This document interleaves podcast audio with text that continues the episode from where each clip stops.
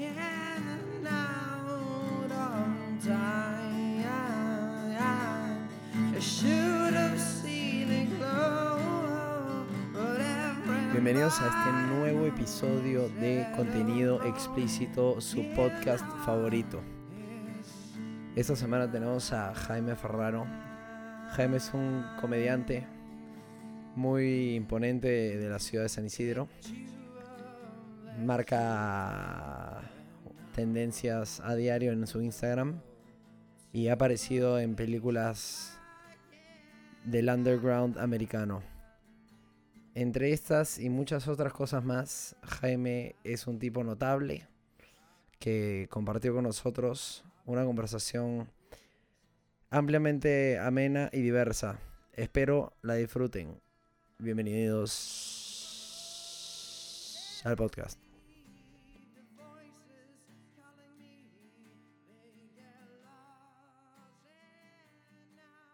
Vamos sin audífonos a la mierda.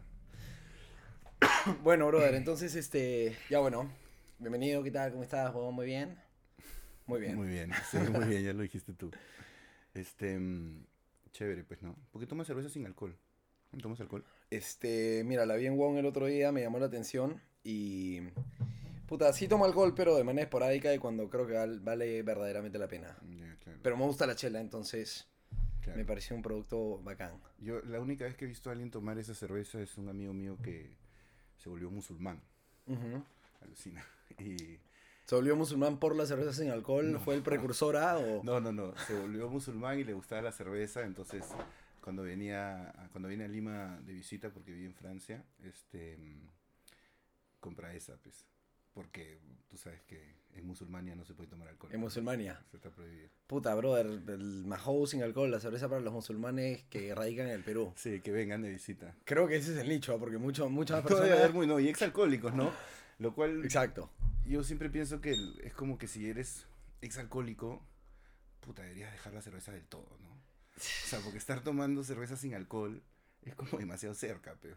Está, está cercano, es como. Es como la, la del stepmom, ¿no? Algo Claro. así. Un stepmom buenaza. No, es como el ceviche de champiñones, pero... Es el ceviche de champiñones. Bueno, yo soy vegano. Ya, ¿y tú comes ceviche de champiñones? No. Me parece bien. Pero ¿sabes por qué? ¿Por qué?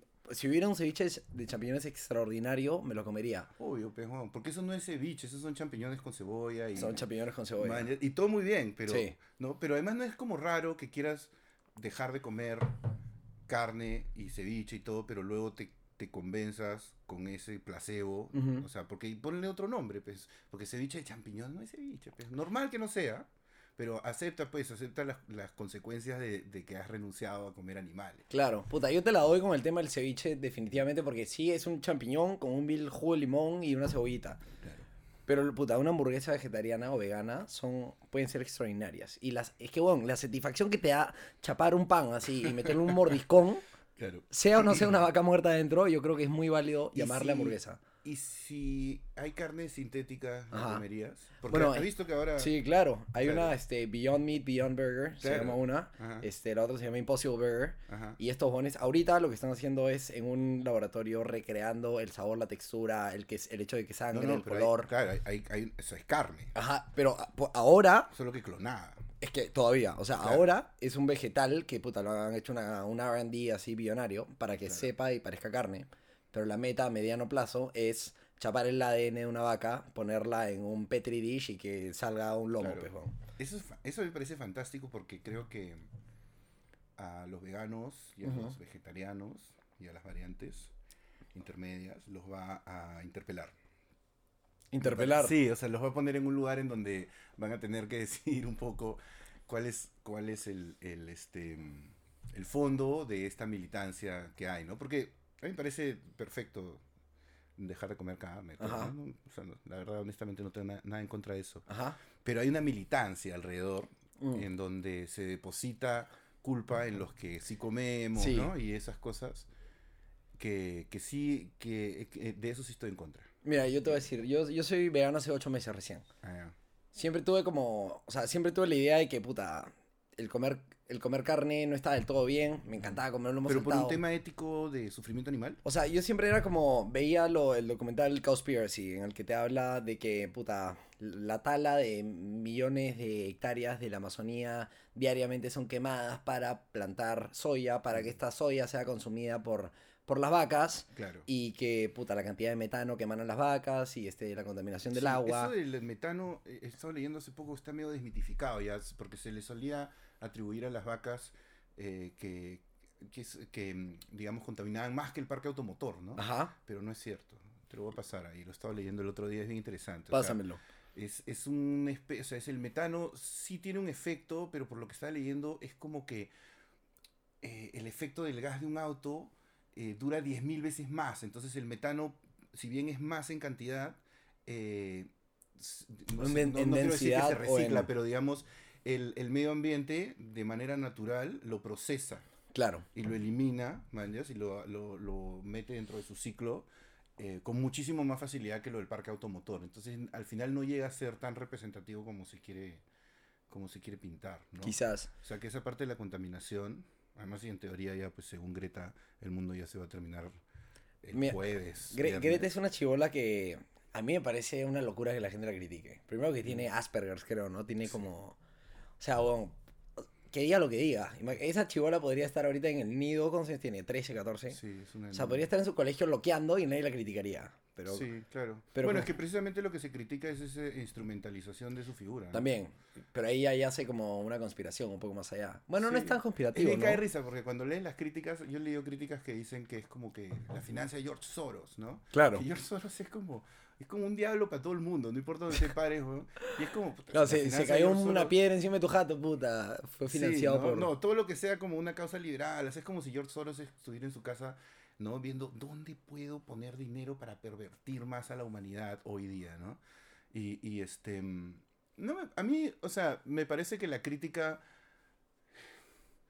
Que, no sé, weón, todas opiniones en internet al final, el problema creo que es que las tomamos demasiado en serio, weón, les prestamos demasiada atención y al final es, es este, no importa, lo que la gente diga ahí, o sea, Es como, es como la política en general, ¿no? O sea, el, al final, según yo, según lo que he leído y creo estar convencido de, es que al final lo que importa es tú y tu tribu de 150 que te rodea.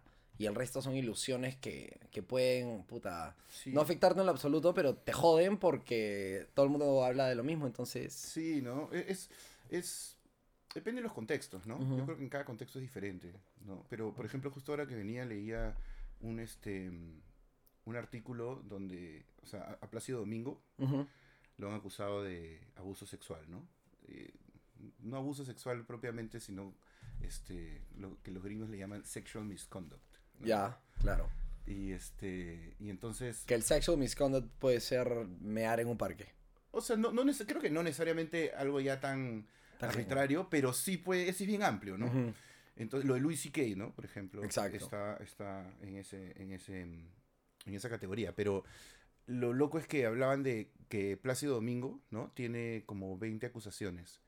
Sin embargo, ninguna de las acusadoras ha, ha ido a, a poner una denuncia formal, ni se han identificado. Solamente es a través de, un periodista que dice tener los, las manifestaciones de estas 20 acusadoras. Y, pero más allá de eso, es que era interesante porque estaba leyendo la sección de comentarios, Ajá. Que ya trato de hacerlo con mucho cuidado, ya, pero a veces me dan el morbo y lo hago, ¿no? Y estaba leyendo y, y entonces... es, eh, es muy adictivo, ¿no? Es- Sí, y es bien loco porque un huevón te dice revienta como- ahí. Un brother dice como, mira, este... Que, la, que denuncien, pues. Que Ajá. denuncien o con la policía, o si quieren incluso que, que denuncien a la policía de manera... eh, y- Anónima. Anónima, ¿no? Con este, Para ¿cómo que, se llama? Sin que Este, salgas un- con protección, ¿no? Protección de, de witness, ¿no? Esa Sí, vaina. O sea, digamos, creo que pueden solicitar esas garantías, pero igual así no lo hacen. Pero lo que me llama la atención es que una persona decía, bueno, pero que denuncien así y, y que vean, porque es un derecho eh, de todos, eh, saber quién te acusa. Bueno, no sé si saber quién te acusa, pero en todo caso poder enfrentar de alguna manera las acusaciones, pero cuando son anónimas y solo están en la prensa, es una pendejada, porque cuando tú eres un personaje público como Plácido Domingo, O sea, que seguramente haberle metido la mano a toda esa gente. O sea, lo extraño sería que no lo haya hecho. No, o sea, supongo que sí. O sea, es un viejo español poderoso. Y no quiero caer en. Con viejo español creo que ya, ya está. Un Claro, viejo español digamos- ha tenido, si no ha violado, ha tenido la intención clara de violar.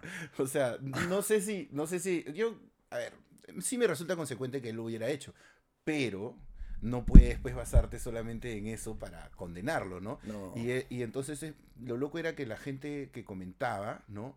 Eran, no, pero ¿por qué tienen que, ¿por qué tienen que dar este, la cara? O sea, eso es revictimizarlas y, este, y no debe ser así, debería bastar con esto. Y es como, no, bro. Pero lo loco es que si tú abres cualquier noticia de, que hable de eso, vas a encontrar un porcentaje grande de gente que repite esos argumentos Exacto. pero no los entiende necesariamente o los repite con una autoridad que se, o sea, y con una seguridad que se basa un montón En su agenda, pues, ¿no? En y, en que los ha leído un montón. y- Y, Exacto. que de alguna manera se siente perteneciente a la secta que está en ese lugar, que, que asume esa postura. Y de repente, puta, lo puedes revisar un poquito y darte cuenta que tal vez compartes todos los otros puntos de vista con esas causas, pero fácil, ese no. Puta, estaba, de hecho estábamos este, hablando del podcast este Philosophize Now, Now eh, Philosophize This, ¿no? Sí, Que es, puta, impresionante la... O sea, es impresionante el podcast. es muy paja. Y estaba justo escuchando hoy día un episodio que te habla acerca de la identidad y cómo funciona la identidad.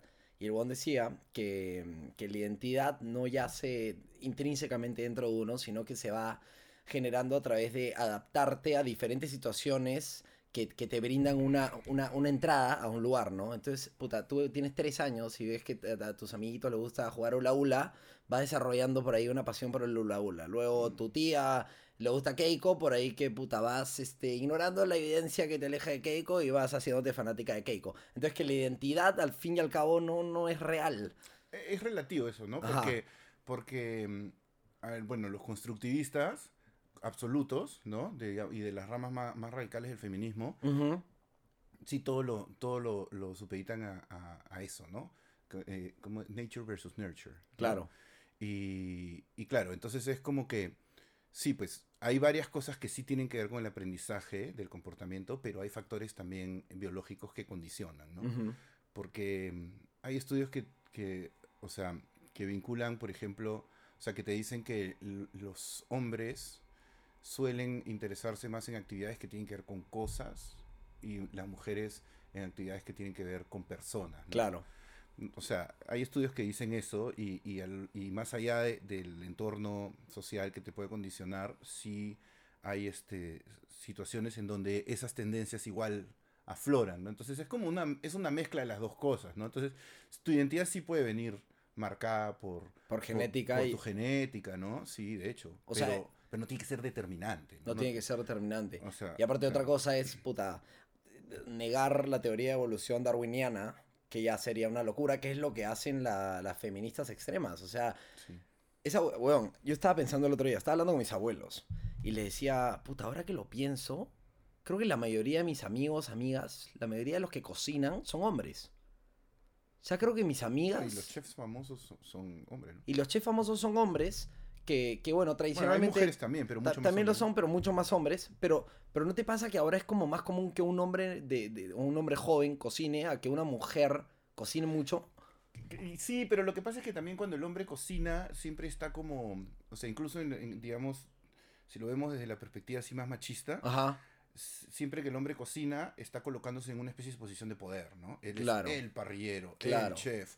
Yo voy a cocinar y ustedes van a venir a comer lo que yo cocino. En cambio, cuando la mujer se le supedita a la cocina, suele ser más un personaje más anónimo, ¿no? Exacto. O sea, es yo cocino para que ustedes coman, ¿no? Pero ustedes no tienen, no es como que mi comida, no necesariamente. no es ningún acto heroico, es, la- simplemente no, no, no. En cambio, el hombre siempre, eh, cuando es eso, está cargado, ¿no? O sea, como que la mujer cocinera y el hombre es chef, ¿no? De alguna forma.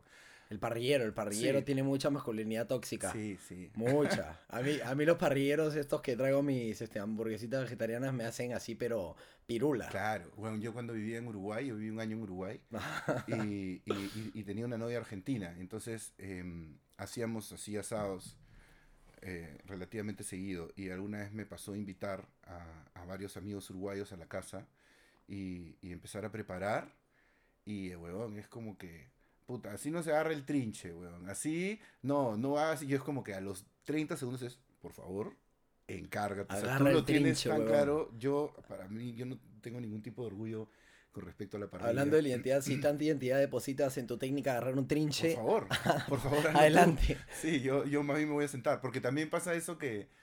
Y eso, eso lo vi bastante en Argentina, ¿no? Que yo- Muchísimo, ¿no? Muy ritualistas. eh, sí, y, y además es como que están toda la gente reunida y el parrillero, ¿no? Yo a veces iba, por ejemplo, con, con esta novia que tenía a, a los cumpleaños de sus amigas. Ajá. Y entonces, eh, en esos cumpleaños siempre era el... Siempre era el, el, siempre era el novio de la chica Ajá. el que hacía la parrilla. Pero ponte que todos estaban pues, en una mesa comiendo y el huevón estaba en la parrilla, no sé, pues a 10 metros o a la vuelta o adentro de otra parte, man, y era como que tú veías y el tipo estaba trabajando. Trabajando, todo el rato laburando, trabajando. haciendo el no, trabajo esto sucio. lo otro, y nadie lo ayuda porque hay una especie de respeto a su territorio. ¿no? Y luego cuando sale, solo hay un momento en donde se le hace como el reconocimiento y dice, "Ay, un aplauso para el asador y todos aplauden, ¿no? Y eso lo veía en, en dinámicas familiares, ¿no? Y yo decía, Es como el inventor, ¿no? El que no perturbes al inventor que se ha metido en cuarentena y va a salir con una máquina Es el así. abastecedor, pues el abastecedor, ¿no? abastecedor. Todos estamos en la cueva mientras él lo hace. Y, y era como, a mí me parecía un bat porque era como, weón, o sea, tú estás ahí y este, y te estás perdiendo la fiesta, weón. O sea, y, y podría cada uno poner su hamburguesa, vas a chequearla. O sea, yo normalmente cuando hago parrilla, que a veces también, no sé, pues me junto con algunas personas y hacemos parrilla, Ajá. Puta, weón. O sea, yo prendo el fuego. Una vez que empieza a arder, prendes el troncho. Y de ahí, este, ya, pues, sales cuando ya no queda duda. Ya sacas la carne cuando ya no queda duda de que está lista, ¿vale? Claro. Y si no se quema un poquito, ya, pues, ya. Eso, eso está. Claro, esa es la gran diferencia entre que el ritual y puta, la maravilla y, y- y- y como la obra maestra sea la carne, a que simplemente sea una excusa para juntarte con tus amigos. Claro, ¿no? Al final es como que el ritual en sí nunca debería condicionar el fondo de lo que estás haciendo ahí, ¿no? Sí. O sea, porque es como que al final para que la carne, no sé, weón, para que los otros argentinos digan, oh, qué, qué bien que has parrillado hoy día. Y para que se, se coja la esposa así como No, nunca, claro. como no lo hacía hacía tres semanas y media. Claro, entonces tienes que cumplir con un estándar que en verdad no es tan difícil, además. No, sé. no, claro, eso de que, oh, el parrillero, ahí, le maravilloso, y, y agarró un lomo y le dio dos vueltas, weón, que... Claro, y al final es fuego y carne, y obviamente hay gente que lo debe poder hacer mucho mejor, ¿no? Por supuesto. Pero ya, pues que al final, Ya, ¿qué hago, ¿qué pues, tanto rollo? Cantemos O sea, un himno, o sea, ya. No, y mejor, en lugar de mejorar tanto eso, de repente ya come otra cosa, ¿no? Sí, sí, sí, sí. Hay cosas ritualistas en el mundo semi-moderno en el que vivimos que uno no, no comprende. Tú, por ejemplo, tú, tú hablas cuando te... bueno, la calvicie no es algo absolutamente eh, ya presente en tu vida, quizás esté ingresando. ¿Tú cómo, cómo te sientes en referencia a eso? O sea, no, no. Es presente porque yo desde chivolo, cuando unas épocas en las que incluso tenía pelo largo, tenía unos bucles como, lo- como los de Robert Plant, exactamente igual. Tengo fotos y pruebas. Y tenía los jeans que te marcaban los testículos así. No, pues. Puta, hubiera sido demasiado. Hubiera sido muy paja, pero nunca me hubiera podido meter adentro de jeans. Este, em, ¿cómo se llama? In- in- incluso en esas épocas tenía unas entradas súper pronunciadas. Y en mi familia, eh, mi familia es este, por el lado Ferraro, eh, hay un montón de hombres, ¿eh? porque mi abuela era del Opus Dei, entonces tuvo hijos sin parar. Ujú. Y entonces tengo un montón de tíos, y mi papá y mi abuelo, todos, todos son pelados, ¿no? Bueno, mi abuelo murió. Entonces, em, era como una... Era algo que se venía, ¿no? O sea, incluso cuando yo me dejaba el pelo largo siempre decía como que eh, lo dejaba largo para, para despedirlo por la puerta grande. En una época Claro. me, me hice unos dreads así que después me tuve que cortar pues se me complicaron también. Hay que hacerle un tributo ahí. Sí, era como un- una especie de, ya sé que no vas a durar, entonces quiero tener pelo largo, tener dreads, tuve un mohawk. Hice todas esas cosas como para, después es como que ya, Aparte fueron los más fuertes los que resistieron. O sea, e- ellos merecían, merecían el reconocimiento. Claro. Los débiles desaparecieron y, Y después en fin. ya la vida me quitó exactamente el mohawk, ¿no? Y fue como, Es un mohawk inverso. me cago en tu rebeldía, sí. Pero bueno, Pero, pero ha afectado tu, tu identidad. no, no necesariamente, o sea, al comienzo es, es medio incómodo Ujú. porque no, no es uniforme, ¿no? Entonces también yo soy medio obsesivo, entonces no tenía muy claro cómo administrarlo, ¿no? Entonces es como, no me gusta mi pelo, está corto, está largo, entonces también usaba gorrita un montón que en realidad lo usaba también desde que tenía, eh, o sea, cuando tenía pelo. Por, Pero ya subconscientemente ¿no? ibas a Te acostumbras a verte de una forma Claro, y, y es raro ya no verte así, ¿no? exacto. Entonces, eh, yo, por ejemplo, eh, yo me he visto siempre de negro porque es cómodo, Sí, ¿no? Y, te hacer más flaco. y también. Te Pero- Pero, pero, pero más que eso es eh, porque me ahorra mucho la toma de decisiones. totalmente. ¿no? Antes incluso usaba más polos siempre con estampados de bandas y hasta un momento ya me costaba decidir cuál ponerme porque, porque a, a un nivel inc- inconsciente sentía que estaba expresando algo. Entonces es como que ya eso, ¿mañas? Ajá. O, Me- o, o ya eh, como o ya, ya o ya estás este abriendo la puerta a una conversación que por ahí no quieres que se dé, ¿no? O sea, si tienes un polo Puede que ser, dice ¿no? Iron Maiden, es como que, "Oye, man", y, y es como que ah, fácil no tengo ganas de Sí, hablar de Iron ¿no? Maiden ahorita. O, o sea, o, o más que eso, no sé, pues es, es más, más que el statement en sí era, no sé pues si esto necesariamente refleja mi humor, si lo tendría que reflejar, ¿no? Entonces, ¿sabes qué? Mejor ya agarras todo negro, si ya sabes que te gusta, manjas, y usas eso y ya. Por eso los chinos comunistas de los años 80 en realidad tenían la razón de todo, ¿no? Por eso los cultos son No. exitosos, weón. Por Pero- eso, por eso, este, Mao es un grande. No, es un asesino. Es un hijo de puta. Ahora, ahora que fui a China, weón, Que va a ser un grande. cualquier chino es incapaz de decirte alguna palabra peyorativa en referencia a Mao hasta el No, día de hoy. Lo tienen prohibido, ¿no? Sí, le meten un balazo en la sien en el- al instante. Debe haber, ¿no? Debe haber. Bueno, este, este huevón, este, hay este artista que se llama Ai Weiwei, Yes. ¿no? Que yo fui a una exposición de él super paja, que es así eh, disidente de, de- del, del régimen chino, ¿no? Sí. Y, y sí va por ahí, denuncia, ¿no? Ahora ha estado en su Instagram, que es bien paja, ha estado cubriendo las protestas en Hong Kong, ¿no? Ya. Este, pero de hecho no es fácil, ¿no? Ha habido, ha habido escritores, un escritor que no me acuerdo cómo se llamaba hace unos años que lo encerraron y terminó muriendo, creo. ¿De dónde era? Ah, chino. Chino, chino, sí. Ah, no, ni idea. Este, No suelo recordar nombres chinos. no, no, es difícil, ¿no? Pero, pero algo así pasó y, y es, es duro, ¿no? La represión ahí es... Puta, es dura, weón. Y además son muy poderosos, es un país bien poderoso, entonces no es como... No es como que cuando hablas de la represión en, Corea del Norte, ¿no? O la, Exacto, o la que es una ilusión. En, en- en este... en- eh, bueno, cualquier país relativamente... Este, eh, Chico, pues no, o sea, sin, un poder. China es como si Estados Unidos fuese un régimen así hiperfachista. ¿Qué, este, podría hacer? Lamerle los huevitos y ya. ¿no? O sea, es más, ha- has visto que hay al, al presidente chino, ¿no? Lo joden de que se parece a Winnie the Pooh. Claro, pero a ver que se lo joda, que No, le diga a no, alguien en la calle. Está prohibido, está prohibido hacer caricaturas al respecto en, en los periódicos. o sea, ¿En serio? Sí, bueno, está Ah, es casi casi como la caricatura de, De Mahoma. de Mahoma. Sí.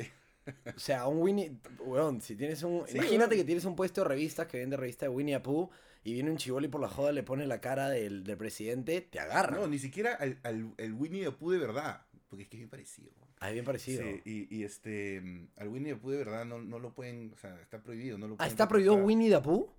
Sí, güey. Ah, eso sí, está Bueno, a ver, fascinante. ¿ah? según John Oliver, ¿no? Yo lo vi en John Oliver, que no le creo todo, pero digamos, algo así contaban. Interesante. No me sorprende, Menos ¿no? mal que no llevé mi mochila de Winnie the Pooh al aeropuerto internacional de Pekín. ¿Te imaginas, weón? Puta. O sea, hay, hay seguridad antes de entrar a las estaciones de metro en, en, en, todo, en, en todo China. Así. O sea, eh, tienes que poner tu mochilita miércoles, rayos X, y luego salir de la otra estación, rayos X de nuevo. Para entrar a un mall tienes que pasar rayos X. Qué heavy. Sí, entras a un centro comercial que es como Gucci, este, Prada, Chanel, y vas a cagar y hay una letrina en el suelo con 15 mojones flotantes. Qué asco. Es una cosa que no tiene... Sí. No amarra, brother. Es que, sí, es que la distancia cultural con la gente de Asia es... No la chuntan. es no, pero más que no la chuntan es que son diferentes, weón. Sí. O sea, hay muchas cosas muy diferentes, ¿no? Hay desde la manera de pensar y, o sea, de entender un montón de cosas. Pero qué loco que en China sea así, si es que no, o sea, porque tampoco es que China tenga ahorita, no, por lo menos no se sabe, porque ellos controlan toda la información ¿no? que sale de ahí. No es que tú sepas que hay violencia, donde tengo entendido yo el crimen es casi inexistente. Inexistente, ¿no? Entonces, raro que te revisen, supongo que por ese nivel de represión es que no pasa nada. Y porque escupen por todos lados. Entonces, yo creo que si estás en un espacio público Por y tienes dices. la potestad de escupir. ¿Para qué que- delinquir si puedes escupir? ¿Qué? ¿Para qué delinquir si puedes escupir? O sea, yo creo que si estuviese aceptado escupir aquí en todos lados, quizás si hubiesen menos feminicidios. ¿Quién sabe? No sé, weón. No lo sé.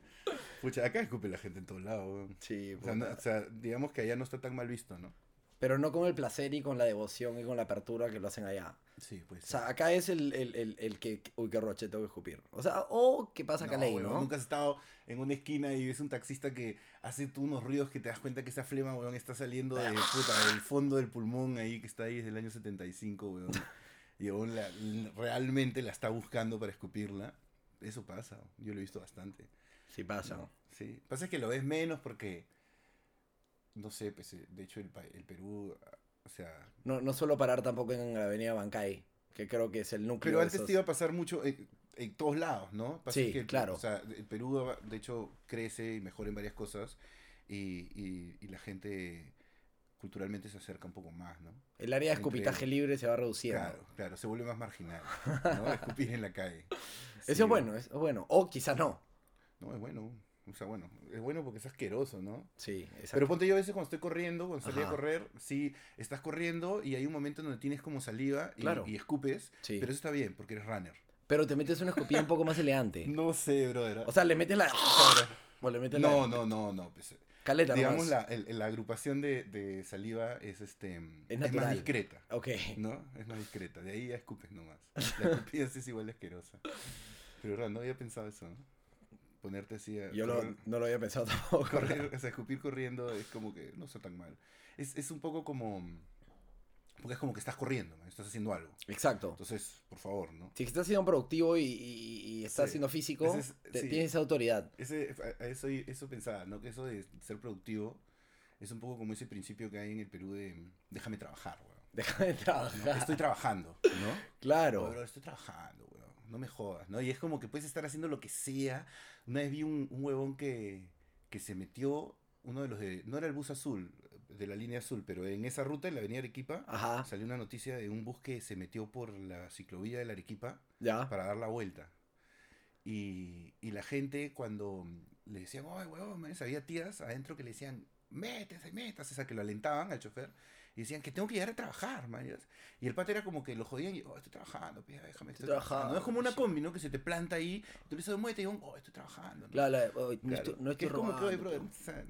No estoy robando, pero estoy trabajando. no, y además hay como ese, como, yo creo que eso viene también de una sensación antigua de que, de que en un momento en el Perú, puta, no sé, pues, weón, o sea, si la cosa estaba tan jodida que no había tanta chamba, Ajá. y es como que eh, tener un trabajo y cuidar ese trabajo y realizarlo, este, sin importar... Sin importar lo- las no, consecuencias, claro, ¿no? claro, era como la máxima prioridad, ¿no? Es un poco el mismo principio de, de, eh, absolutista de, de, de asesinar inocentes para combatir el terrorismo. Pues estoy trabajando, pero... Eso es, eso Claro. es básicamente. El fin justifica los, los Sí, medios. ¿No? Sí, es como un poco ahorita la revolución feminista también se le va la mano y es como, se lo yo estuve en una reunión y, y, eh, eh, había una chica que... ¿Tú, tú tienes, te llevas muy bien con las feministas? Creo que no tanto. Mira, en realidad las feministas que yo conozco, o sea, yo tengo un par de amigas que son doctoras en género, Sí, o bueno, una, eh, están terminando su doctorado, pero son la, de las feministas más eh, eh, educadas y, y- y ilustradas que conozco, o sea, con, con- y con mucha base para hablar, ¿no? sí.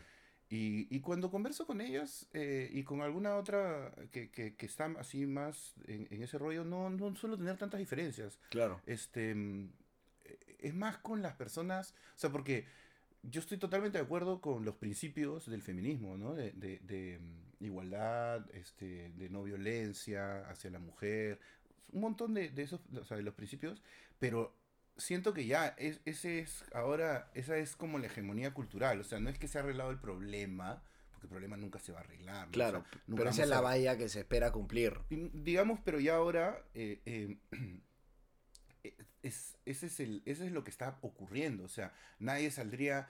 Aquí, aquí ningún candidato puede salir y decir que se vayan a la mierda las mujeres, huevón, y si les queremos pegar, les pegamos. Obviamente, o sea, eso ya no va a ocurrir, man. O sea, por lo menos la, la capa de, de- la, la capa de la apariencia este, es esa, pues, ¿no? O sea, culturalmente. es el que somos feministas. es- es- esa es, la, esa es la, la postura que predomina. Exacto. Que, está bien. Muy yo, bien. Yo estoy de acuerdo. Muy bien. El tema es, ya una vez que eso está ocurriendo, ¿cómo ves para que no se cometan otros abusos, otros excesos y otras cosas?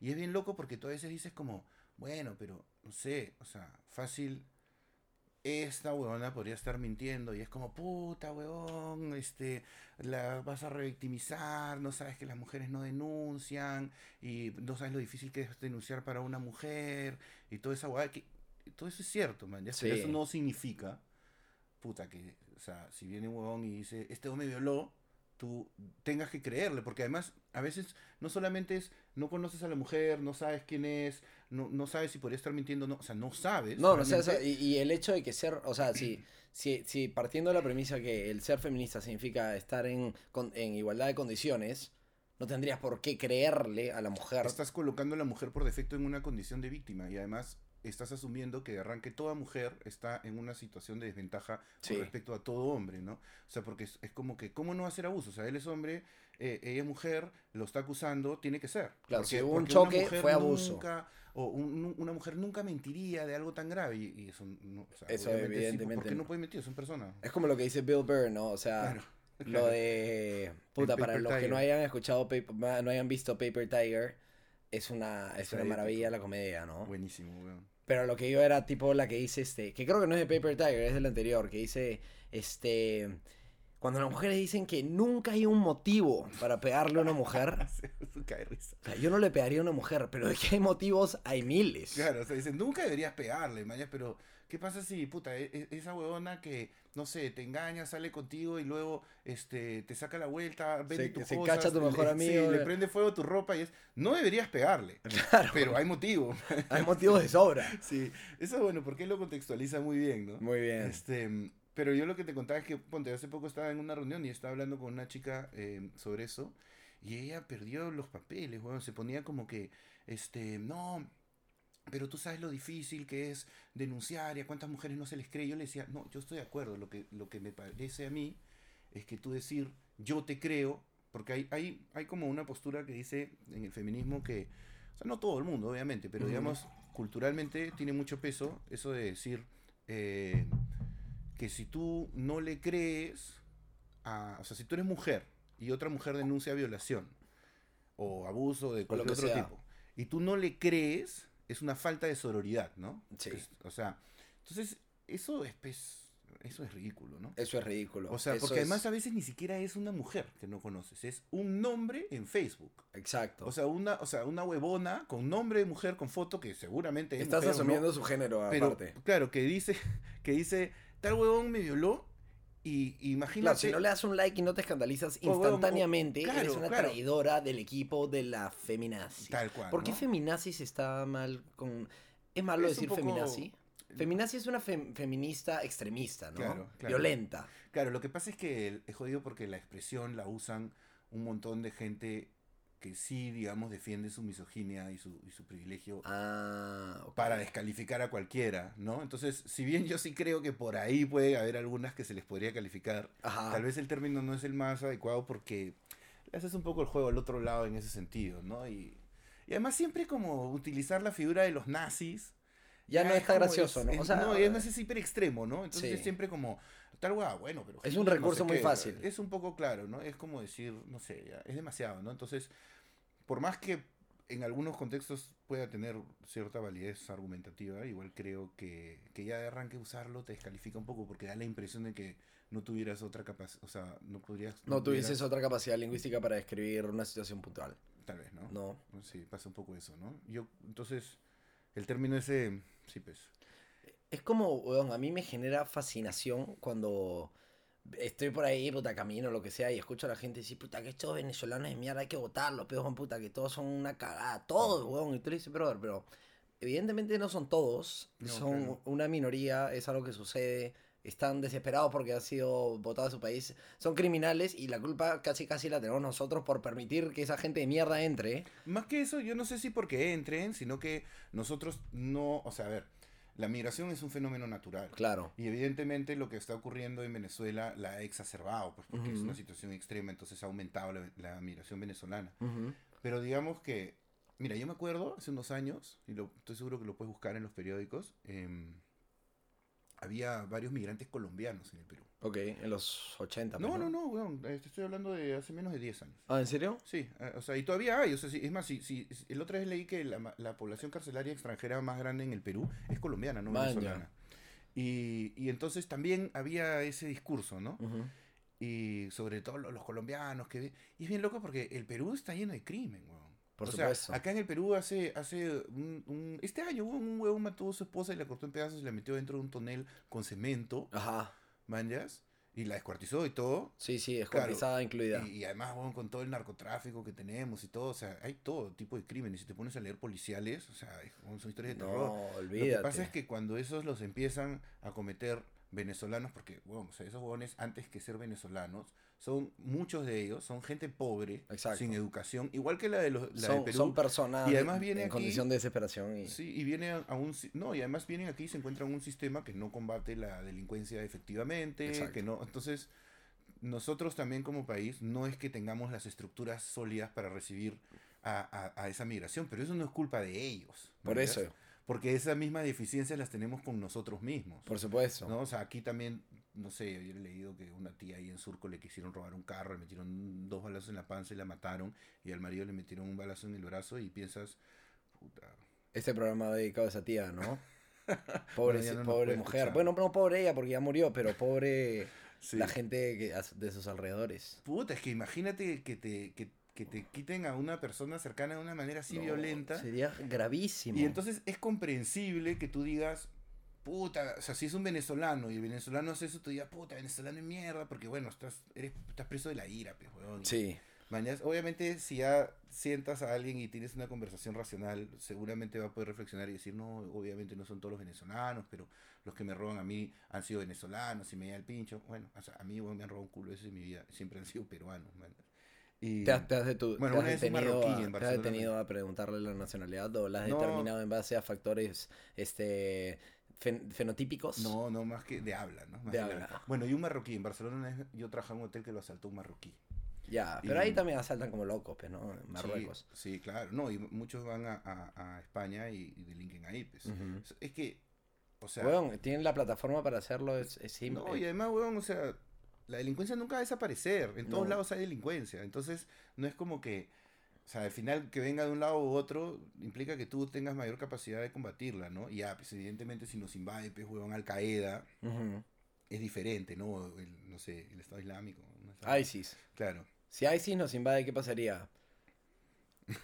Yo, Tenemos que sacar a Fujimori de la cárcel. Fujimori, mátalo. puta, que- habría que rescatar a Fujimori, weón, comandante Nos lo primario. primera línea para que Pero lo que no convertimos en un y cyborg, ¿no? a.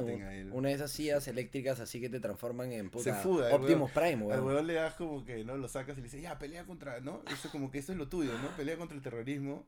El huevón saldría, ya, listo, dame el fusil, ya, pum, se sube y se va corriendo. Se A quita- a lo se película- a otro país. A lo película Red, pues, ¿no? Con Silvestre Stallone rescatamos a todo el operativo Fénix. Sí.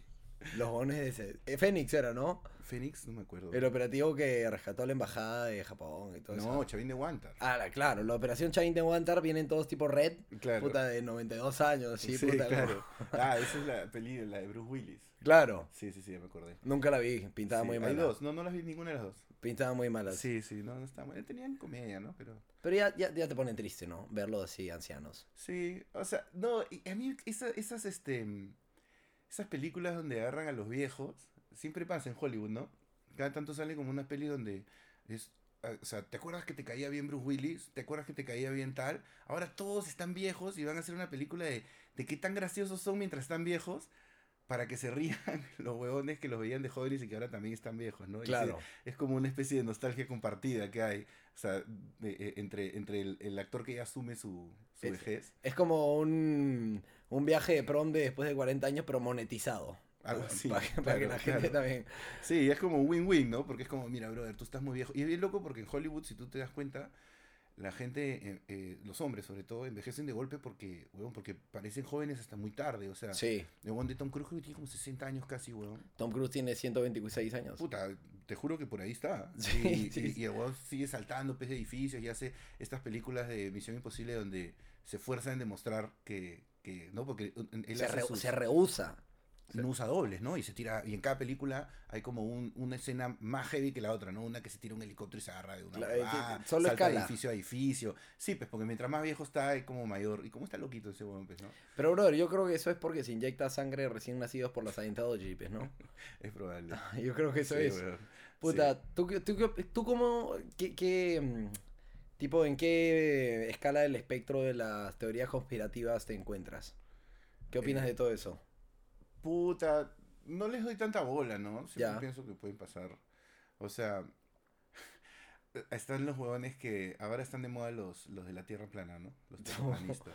Hay un documental que es un cae risa, weón, en Netflix, donde los huevones hacen un experimento, ¿lo has visto? Sí, behind the curve. Sí, y hacen un experimento que ponen un láser, ¿no? Ajá. Paralelo al suelo. Y, y entonces, claro, van más adelante y tienen que poner un puntito que está a la misma altura y tiene, el láser, si la Tierra es plana, tiene que dar en ese punto. Claro. Pero obviamente da más arriba. la y, Tierra no es plana, man. y los están. Y no, y los saben cómo. Puta, todavía estamos tratando de calcular qué ha fallado. O, no ha fallado. ¿no? Pero es, es un cae de risa porque Claro. todo el documental es burlarse de ellos. Sí. O sea, el 95% del documental inicial es como se los toman en serio y la última escena es eres mongolpe, weón. Eso Sí. es. A mí, a mí igual, eh, lo que más me llama la atención de ese fenómeno es que es bien loco como en este momento, em, con todo ese rollo de la posverdad, pues, ¿no? Esa es una posverdad Ajá. dentro de la cual, mucho, una verdad, pues, ¿no? En realidad, dentro de la, cua- la cual muchos de ellos pueden vivir. Claro. y incluso generar dinero. Entonces es bien loco porque en el fondo, de alguna manera, es verdad, pejo. Claro. O sea, para ellos, manjas, sí es cierto, pues porque es como, no sé, pues es como unos evangélicos que van y construyen su arca. Acá hay unos evangélicos que en la selva están construyendo como el arca. El arca de ¿no? Noé Y- para salvarse. Ah, ¿en serio? ¿Acá en la sí, selva? En el Perú hay- y tienen ahí una comunidad que es como una especie de falso paraíso que están No construyendo. jodas. Y- ¿Tú has ido al arca? No, no. Vamos. Hay un, hay un brother que ha hecho un libro. eh. Puta hay una investigación madre. al respecto. Ah, pero lo están construyendo hace 20 años. Ni, ellos se la creen. Claro, no, y además más allá de eso es como que, sí, pues te creas esa ficción Claro. y luego empiezas a operar en base a ella y luego simplemente son un conjunto de acciones que ya no necesariamente se apoyan en esa verdad inicial, pero no importa, pejo. Claro. Porque ya toda tu vida, tu dinámica, todo está, ¿no? Eh, construido en base a eso. Es como los, como los pastores esos que son multimillonarios, ¿alucinas? Ajá, claro, el, el que cierra los ojos y hace Claro, como así. ¿no? Y O ellos- los de Para de Sufrir, todos estos cabrones. Claro. Se convencen de que en verdad están vendiendo, pues, este... O sea, hay unos que sí deben saber que son unos hijos de puta, ¿no? El 99.9%. yo creo. Pero hay otros que sí, de hecho, se creen ellos mismos esa narrativa y sienten que ellos están haciendo algo bien por algo y por, Y por la quizás lo están haciendo porque de manera placebo quizás están ayudando. No, Sí. no, al- no a la señora, no a la señora en, en puta últimos años de vida que, nos, que donó 20 mil soles y... No, y- claro, obviamente son... A ella no la ayuda ni No, cagando. y además viven pues como ricos, ¿no? Es bien loco porque los evangélicos son los que más, en teoría, pues más, más, más apegados a la Biblia, ¿no? Ajá. No hacen casi nada que no esté ahí. Y, bueno, y Jesucristo pues era un hippie calato, pues, weón. Era un huevón drogadictazo. Claro, o sea, si la iglesia católica te parece que no, digamos, no le hace mucho eh, em, el, el honor Ajá. siendo tan rica como es y haciendo todo lo que hace, es- esas iglesias evangélicas que es como, no, los católicos son unos herejes. Puta, son peor, weón, todavía, si son, puta, tienen aviones privados. Es O una sea, Papa competencia de egos, su toda avión esa privado, vaina. ¿no? Este, sí, claro, la manipulación del, de la muerte, pues, del miedo. ¿no? Ahora, yo creo que no hay ningún mortal que al recibir un avión privado no se convierta en un hijo de puta. No, pues, claro. O sea, brother, a mí, yo creo que le das a mañana. ¿Quién es la mejor persona que se te puede ocurrir? David Bowie, pero David Bowie merecía su, su avión. No, pero ahorita, un huevón así en nuestro entorno, un peruano bueno. Puta. Me ha costado, ¿ah? No sé. No sé, todavía no. ¿Quién es bueno, huevón? ¿Quién es bueno? Ya, pensemos en una persona buena. No sé, o sea, que alguien que tú puedas decir, ese tipo Ese, es ese bueno, huevón es confiable". bueno, así, de verdad, es bueno. No, es que, eh, no sé, porque todo el mundo tiene matices, pero sería un poco caprichoso de nombrar a alguien, ¿no? sí. Yo no sé a quién, claro, quién... Bueno, ¿a tu mamá la consideras una persona buena? Sí, pero de hecho también tiene peso falencia. La, esa de. O Tu mamá sea- le. el- el- el- sí, pues el tema del- de las bolsas de Wong y este, al chico de las bolsas de Wong, uno siempre tiene que disculparse un poco, ¿no? Alucinas, este... No, a mí me parece lo caso el, el servilismo ¿no? que hay en Wong, Puta. que es como que... O sea, ahora hay, hay eso de las bolsas, ¿no? Que a mí me parece una pendejada. Oh, no. Porque, te- porque, o sea, vas a, o sea, en Wong la gente va a contaminar igual, Ajá. solo que ahora va a pagar por la bolsa. Y el O sea, 90%... huevón, es como que no te debería dar bolsa, huevón, o que te dé bolsa de papel, o no te dé bolsa, o te dé una bolsa, bueno, ni siquiera, porque por lo que he leído, la- las bolsas estas de plástico biodegradable en realidad no lo son. No, weón. Y, y este... Se demoran 27 mil años. No, y además eh, sí dejan ciertas partículas que puede ser que no se perciban, pero igual, claro, los microplásticos, ¿no? Este, pero lo que es un cae de risa es que, ponte, yo a veces, yo voy a Wong y, y- y compro este e.wong, como me gusta decirle a mí. Ok. Porque ahora que se ha pituqueado, que no olvides sus orígenes, weón. No, no te olvides, weón. e.wong. E.wong. Y en e.wong los huevones, este, te... Puta, te... Te convencen para que lleves más bolsas. O sea, es como que yo a veces voy y ponte, compro, no sé, pues un poquito de jamón, queso, manjas, huevos. Y de repente también un desodorante, y un jabón y una pasta de dientes. ¿Manjas? Y los Que huevones. son ocho artículos. Claro, que todo entra en una bolsa. Claro. Pero, pero huevón agarra y es como, ¿una bolsa nomás? Sí. Sí. ¿Pero y esto? ¿Eso también? Y es como, sí, huevón.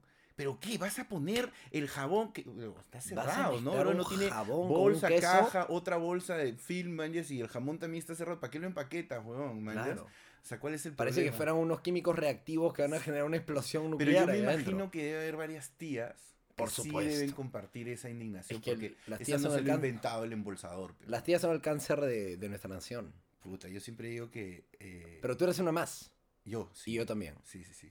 Sí, yo, yo, yo tengo, hay como en la novela de Bailey esa de Yo soy una señora, cuando dice eso me da risa porque yo siento que, además yo crecí un- en un hogar lleno de mujeres. Ujú. y, y entonces, este, hay un montón de, de, de esas, de hecho, de ciertas manías que te quedan, ¿no? Sí.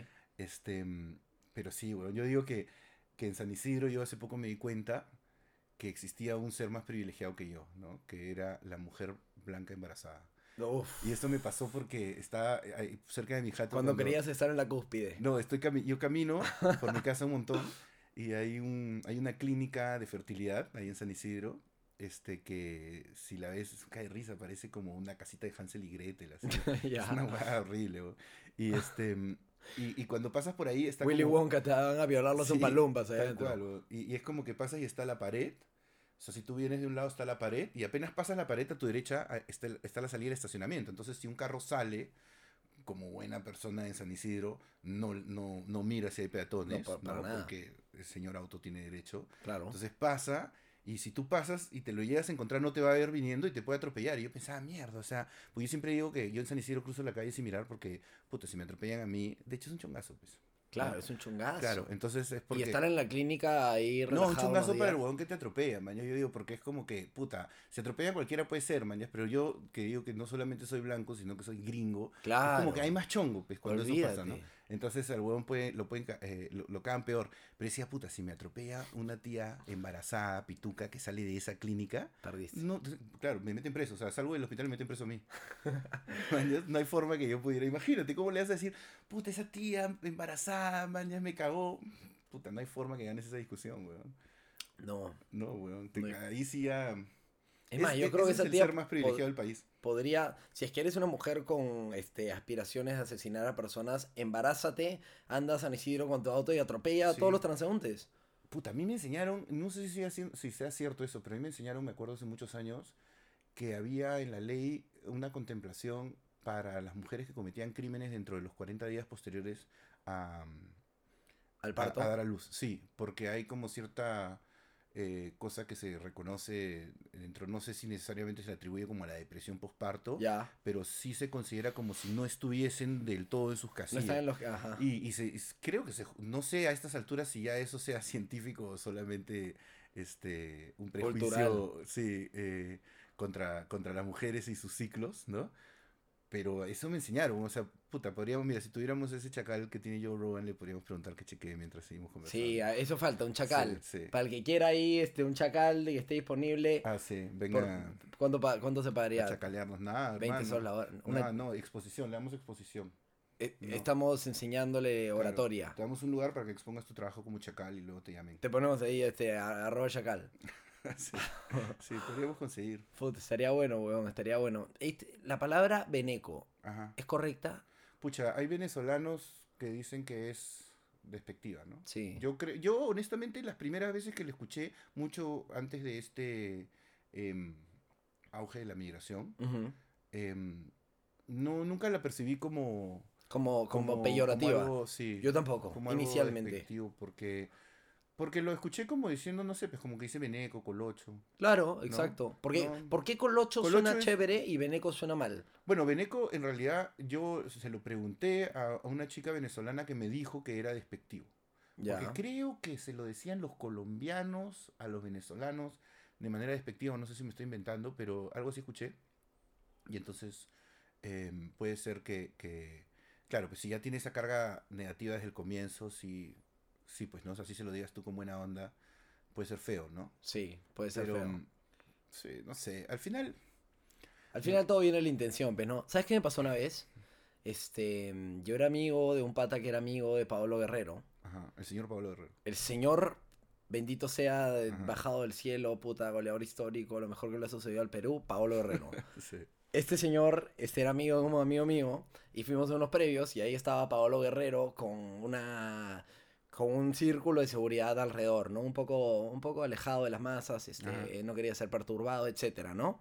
Entonces ya después de unas 6, 7 u 8 cervezas te emocionas y quieres hablar con Paolo Guerrero, pero Obvio. entonces este estábamos yendo a la discoteca en la que estábamos yendo y le grito, "Oye, Paulín." A Paulino le gusta. Y ni bien dije Paulín, dije, "Uy, chucha." Y, y, y lo dije con las mejores ondas del mundo porque yo amo a Pablo Herrero y, y, brother, si estuviera desnudo en mi cama dejaría que me penetre, Claro. no hay problema. Pero el huevón lo tomó tan mal y tiene un trauma tan bravo con la huevada que me mandó un chacal y, me hicieron mierda. No me pegaron, ¿no? Pero, claro, que te cuadraron un poquito. pero me intimidaron bastante, huevón. Entonces, depende de cómo lo digas. Yo Bueno, lo dije sí, amor. Sí, pues es que debe haber gente que... Es que había una época, y no sé si tú te acuerdas, pero cuando Paolo recién jugaba en Alemania, Sí.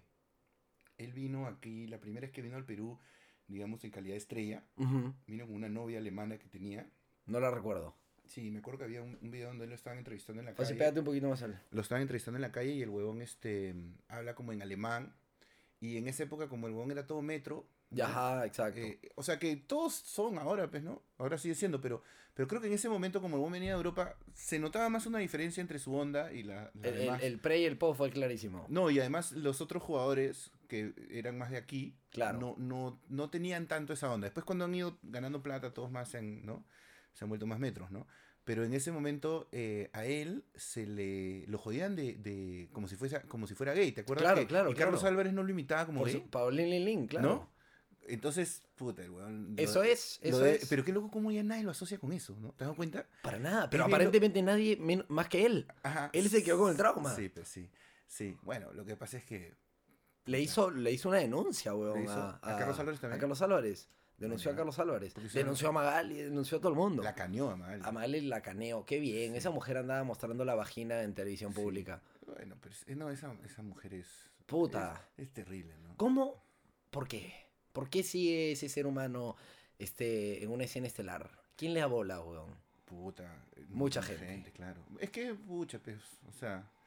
eh, eh, hay cosas que no son que no son buenas que evidentemente las vas a consumir porque son fáciles y satisfacen ahí ciertas cosas, ¿no? O sea, no, no culparía a su audiencia, ¿no? No. Es como hoy día también leía una noticia sobre el Congreso y había un huevón que decía, eh, ¿cómo era? Ah, no, repito, este, todo esto en comentario de Facebook, ¿no? Ajá. Repito, no, este, no, no es culpa de ellos, es culpa de nosotros que los elegimos, que es un, es un argumento que sale todo el tiempo, ¿no? La madre, esa es clásica. Y es como, brother, sí, pues, huevón, pero ya, entonces que no, no puedes protestar, man, es como, ah, yo voté por ti, bueno, está bien, disculpe, señor congresista, robe usted nomás. Claro, es Man, ya, como. como si la elección fuese un cheque en blanco, ¿no?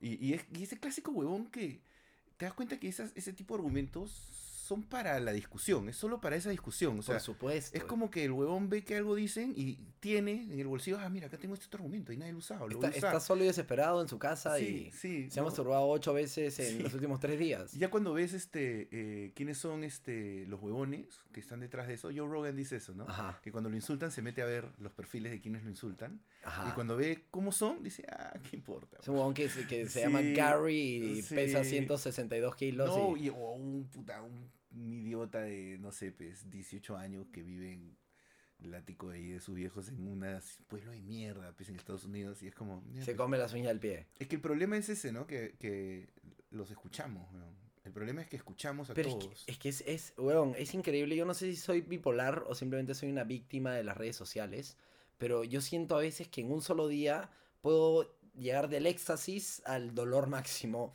por leer alguna cojudez en mi Instagram. ¿A ti, se ¿A ti te pasa eso? Puta, yo no sigo muchas huevadas en Instagram Ya. porque precisamente no quiero que me pase como me pasó en Facebook, que en un momento empecé a tener que quitarles el, el me gusta todo porque se me llenó de basura y de, de- y de peleas y de gente, ¿no? Y yo incluso también en, en- alguna época sí Tú te metías ahí, O sea, guerreabas sí, como una tía sanisidrina más. guerreaba con las tías sanisidrinas, contra. Cuando vivía en San, o sea, en, en San Isidro y era alcalde Velarde, Ya. este, ahí hubo, o sea, para los sanisidrinos viejos fue traumático. Y, y había ¿Qué había gente- pasado ahí? Velarde eh, entró y básicamente empezó a, a, a eliminar ciertos estacionamientos y a Mm. peatonaliz- peatonalizar ciertas calles. Y hizo una obra puntual que fue la de Libertadores, que hizo una ciclovía y, y un carril y sacó todos los autos que se estacionaban en la calle. Y es bien loco porque la gente protestaba de que está eh, eh, jodiendo el tráfico, pero en realidad eh, ahí siempre solo había un carril, porque el otro estaba ocupado por autos estacionados. Y obstruía porque cuando retrocedían para salir del estacionamiento. También, ¿no? Entonces, y, y es una vía que como tiene camino real al lado, no, no tiene mucho sentido usarla como vía rápida. Entonces la usas solo si es necesario. Y la calle ahorita es increíble. Es, debe ser la calle más bonita de San Isidro. Es súper tranquila. Caminar por ahí es bravazo. Y, pero la gente se ponía loca. Yo me acuerdo que había una tía que decía, pero, o sea, yo, ¿ahora dónde voy a cuadrar mi carro? Le decía, pero en su garaje. No, es que yo tengo dos carros. En mi garaje cuadro uno y el otro en la calle. ¿me entiendes? Claro. Y no, en- no entienden. pues, que- Alquilan, alquilan también. No, y pero no este, entienden que la calle no es de ellos. Es pues. que, bro, es que, es que claro, vivimos en una ciudad en la que la gente cree que la parte este, delantera de su casa es su casa. Claro. Esa, claro. esa, la típica que, a mí me ha puta... pasado eso, que te cuadras enfrente y te dicen, no te puedes jugar acá. ¿Y ¿Por No, qué, te- bro? No, señores, no, joven, es que ahí viene la señora, y después de molesta, pues, por favor. Que ahí joden porque lo ponen al, al, al chacal ese en el medio Ajá. y el huevón... Y tú, ya- y, y tú no quieres cumplir con la tía, pero sí con el chacal. ¿No? A veces depende, ¿no? Se los mandas a la mierda nomás y le dices, ya, pues. Sí, a veces lo mandas a mierda, pero luego te arrepientes, ¿no? Sí, o sea, te pero igual tienes que como ejercer tu derecho, pues, ¿no? Pero bueno, al Es- final... es el problema. Pelear por dónde estacionarse, mejor caminas, ¿no? Y, y, y o, o te vas en, en algún otro medio, ¿no? Pues ya estar peleando para estacionarte. Sí. Puta. Ayer, ayer apliqué un, este, un green y me sentí el rey del mundo. Ah, sí, el... el, yo nunca los he usado. me da Te lo recomiendo muchísimo, Sí. weón. Prefiero caminar, porque me da, eh, no sé, pienso me voy a sacar la mierda. No, te sientes así en, en un, en un momento de, de- de- de- vida real, weón. El, el- el viento te cae en la cara. Te sientes dices- como polita. Como polita, huevón. Estás Claro. moviéndote. Ves, ves edificios que no había visto antes. Dices, esa torre no medía 13 pisos y no 27. Es, espectacular, huevón. Sí, a mí me pasa eso cuando voy de pasajero en los carros, que voy mirando y yo, ah, man.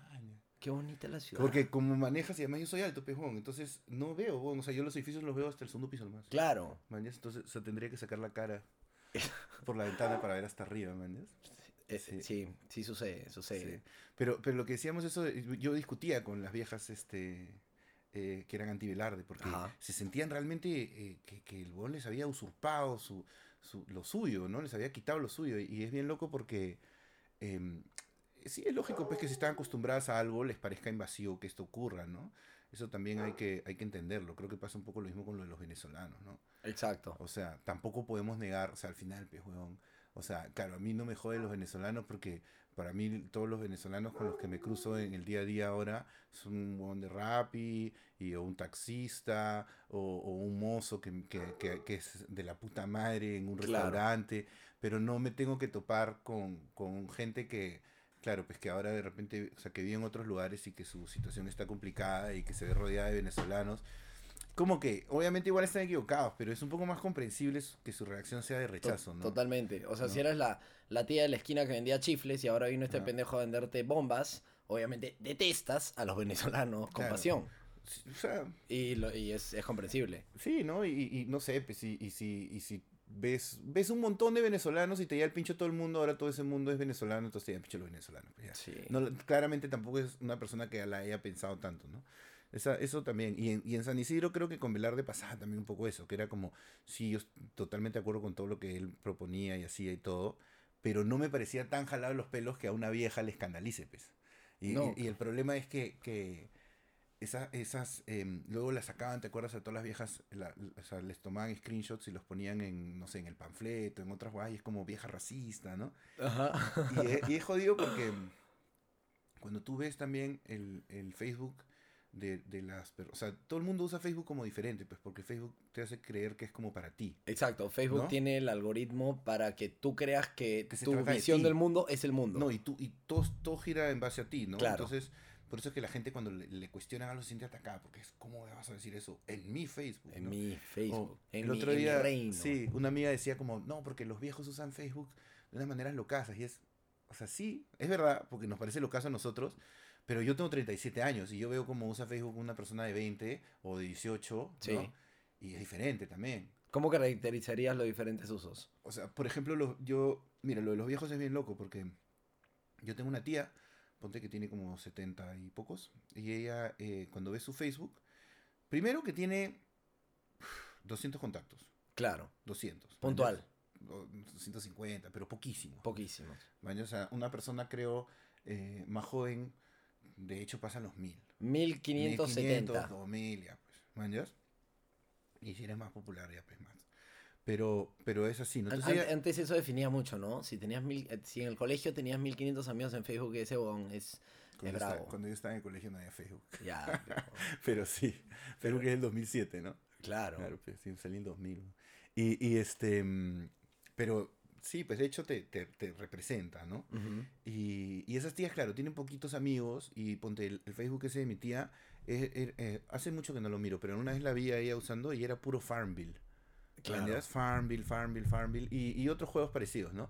Y todo era, tu amiga no sé quién te mandó vidas, te pidió vidas, lograste esos puntos en Farmville, manjas.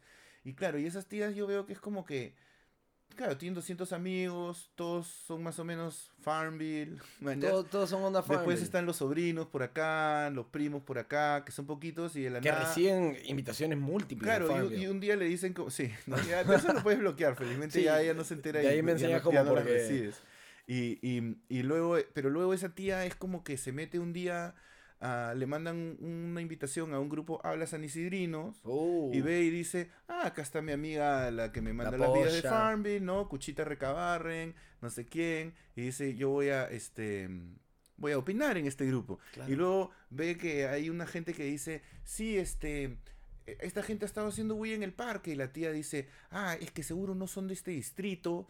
Y no sé, pues, si son de otra clase social. Y obviamente, pues, ella sí es clasista y racista y todo eso. Por supuesto. Pero ella no necesariamente es consciente que lo está hablando ahora a un grupo que ya en lugar de tener 200 personas como tenían sus contactos, ahora ella se metió a este grupo y en este grupo hay 30.000 personas. Ella estaba en su granja cuidando a sus ovejas. Claro. Cuando de pronto apareció una burbujita arriba. Facebook ha ido con un micrófono hasta la granja de la vieja a decirle, oye, ¿y qué onda los venezolanos? Choros todos. Ya, pues, man. Y entonces todo el mundo se, se escandaliza y la linchan a la vieja. Que sí, pues, bueno, es una vieja racista, pero no sé, pues es como mi abuela se murió con 96 años, creo, Sí, o 97, y, y mi abuela era, era racista. hiper. Era, como la claro, mía y como claro. la de la mayoría de las O personas. sea, no es que fuera diciendo todo el rato esto, pero, o sea, eso, pero sí le emergía el racismo en ciertas cosas y tú dices como, ya, pues, o sea, ese a que, o sea, la corriges y se cae en ti, se se, caga. ríe. Ay, hijito, y- tú no entiendes. Claro, y, y, y ya, pues, ¿y qué le vas a corregir esa edad? Y además, no solo eso, sino que su racismo casi no tiene mayores, no tiene Es inocuo, eso claro. no. Entonces, sí, Apar- pues, aparte yo creo que hay, hay cierta edad en la que ya el racismo se permite, ¿no? O sea, si ya tienes 75 para arriba, ya, sé racista. Mm, Creo que ahora habría que subirlo como hasta 85. ¿no? Bueno, Porque hay gente de 85, subámoslo. 75, o sea, puta, weón, mira, Joe Biden y Bernie Sanders tienen creo que 77, están tratando de ser presidente de Estados Unidos, ¿no? Sí, bueno, yo te hablo como de Perú igual, ¿ah? Sí, bueno. Te hablo de. Perú, o sea. no, pero igual, ¿no? O sea, sí, eh, o sea, igual creo que, que no, es, es más un tema de más allá de la edad, creo es hay que tener, hay que entender un poco de dónde viene esa gente, ¿no? O sea, Sí. yo por ejemplo cuando yo siempre digo que la única convicción política que tengo, o sea, la única la única cre- creencia política que sí tengo que firme sí. es el antifujimorismo. Ya, yo la comparto por completo, pero... O sea, más allá, después de eso puedo, puedo decir, ah, mira, acá la izquierda tiene más razón, acá la derecha tiene más Sí. razón, acá el Sí. conservador, el liberal, lo que fuera. Pero el, el antifujimorismo es más un tema de, ya, pues, ¿no? de orgullo, huevón. Sí, de- no, y además saber que, puta, ese- este monte robó y mató gente, hizo lo que le dio la gana y se hizo todas estas pendejadas.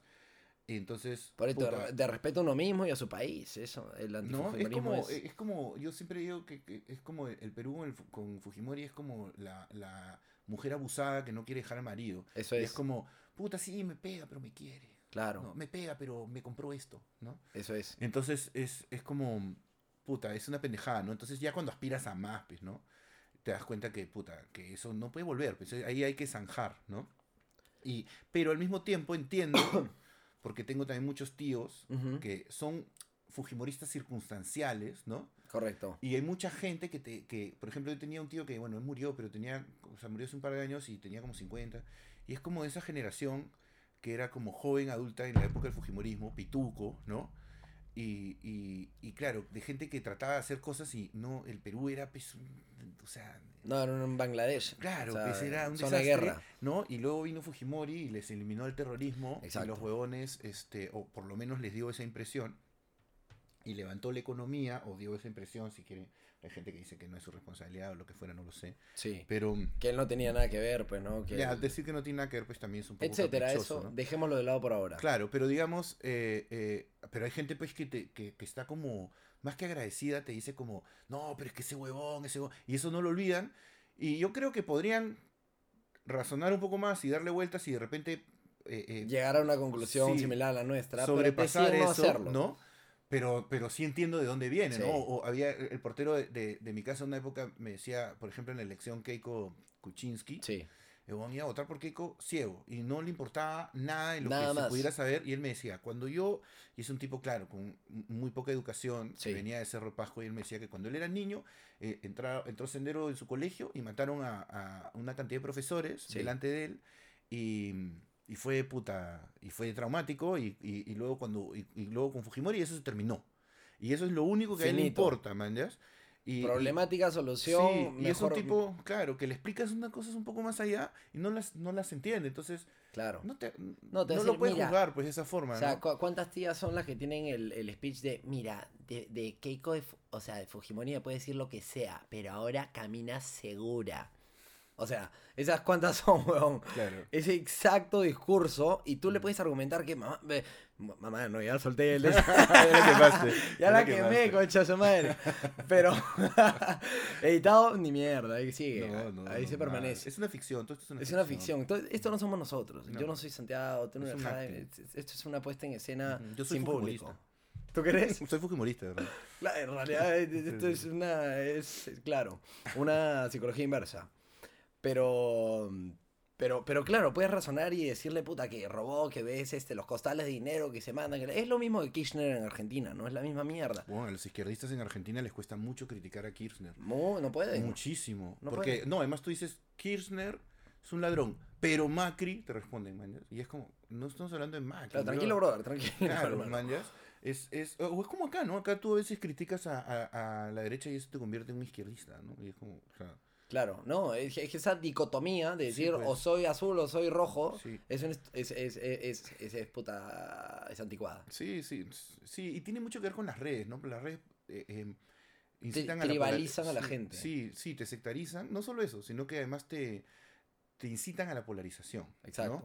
Yo digo que el FI, la- el mismo formato del FI, El fit. sí, te, te, te condiciona porque es como mucha información, muy cortita, muy rápido, ¿no? Entonces es como que tú lees y dices, puta, este, no sé, Israel bombardeó Palestina. Entonces tú dices, ah, Palestina, eh, pobrecito, Israel malo, siguiente noticia. Claro. Mañas, y pasas a, este, no sé, Keiko Fujimori declaró tal cosa. Ah, mañas, eso pasa, por ejemplo, eh, em, Trump, ¿no? Dijo el año pasado, salió a decir que quería hacer un Space Force.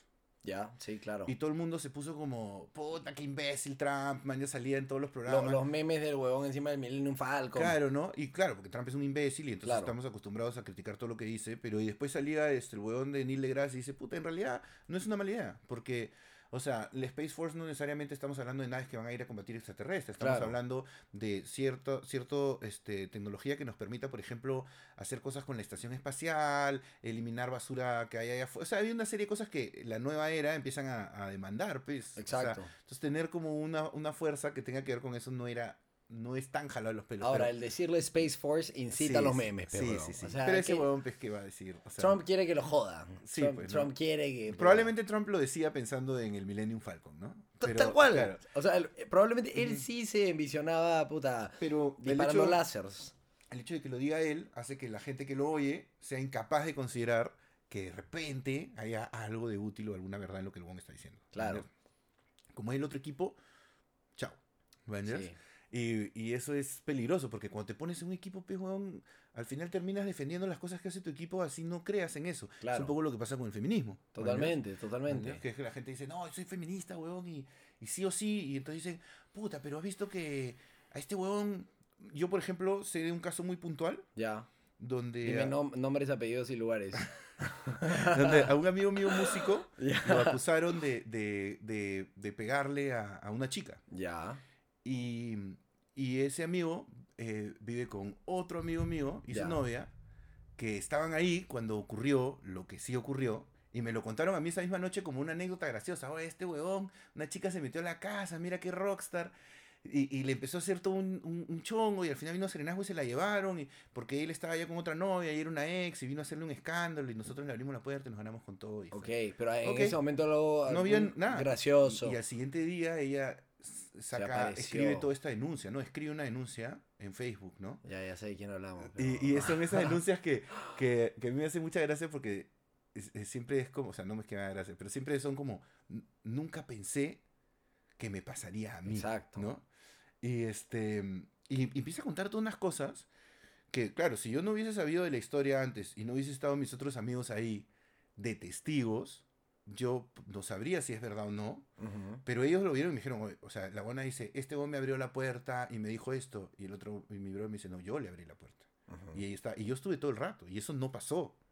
O sea, esto pasó, esto no pasó. O sea, después el pata tuvo que sacar eh, videos y todo. Pero hasta ahorita hay un montón de gente que no le cree. Exactamente, o sea, ya, ya, ya, ya, ya, ya le Y pusiste perdió la- chambas, ¿ah? Ya le pusiste la mancha de caca encima. Y perdió un montón de trabajo. Y, o sea, perdió, dejó de tocar en algunas bandas. Y ya, pues, o sea, y, y, y, y le protestaban y todo. Entonces, la gente es como, no, no, porque yo le voy a creer. Y es como, yo al brother lo conozco. Y ahora, yo no lo conozco tanto como para decir, nunca ha puesto la mano encima de una chica. No lo sé, man, no Claro, lo sé. Yo no. creo que no, no me da esa impresión. No tengo en todo caso eh, argumentos como para decir eso. Claro, para nada. Manjas, pero, pero.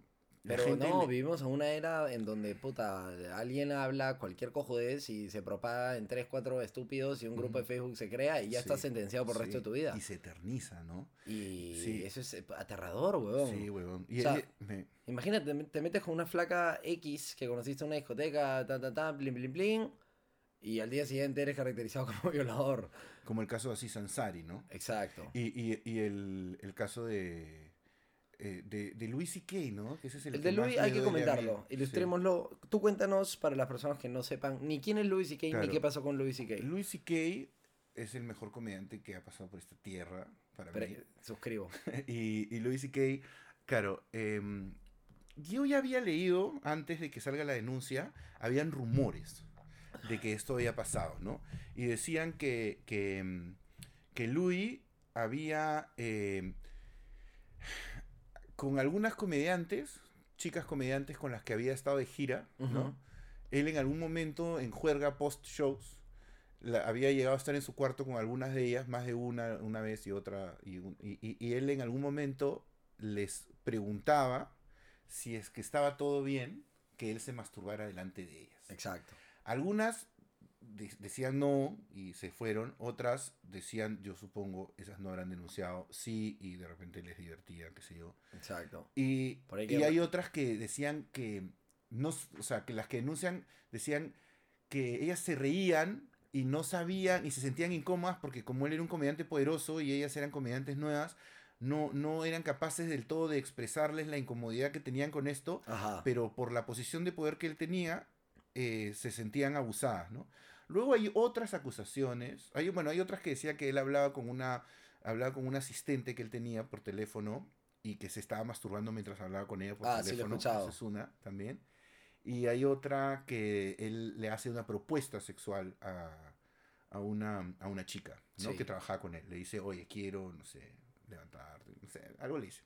Y ella, y ok, entonces creo que son diferentes, ¿no? Totalmente distintas una de la otra. Sí, creo que la de la masturbación en el teléfono puede ser la más eh, impositiva en cuanto a él está, puta, o sea, la otra persona está hablando por trabajo y te está corriendo la paja y caleta, es como que... Weón, yo ¿no? puedo conversar con mi abuela por teléfono y masturbarme al mismo tiempo y no tiene por qué interferir. No, claro, pero supongo que se va, si se da cuenta, o Ya. sea, no sé, es tu rollo, ¿no? Pero, pero, no, no lo he hecho, ah, claro, pero bueno, ahí sí. ni planeo hacerlo. Claro. Pero- No, no, pero más allá de que puedas.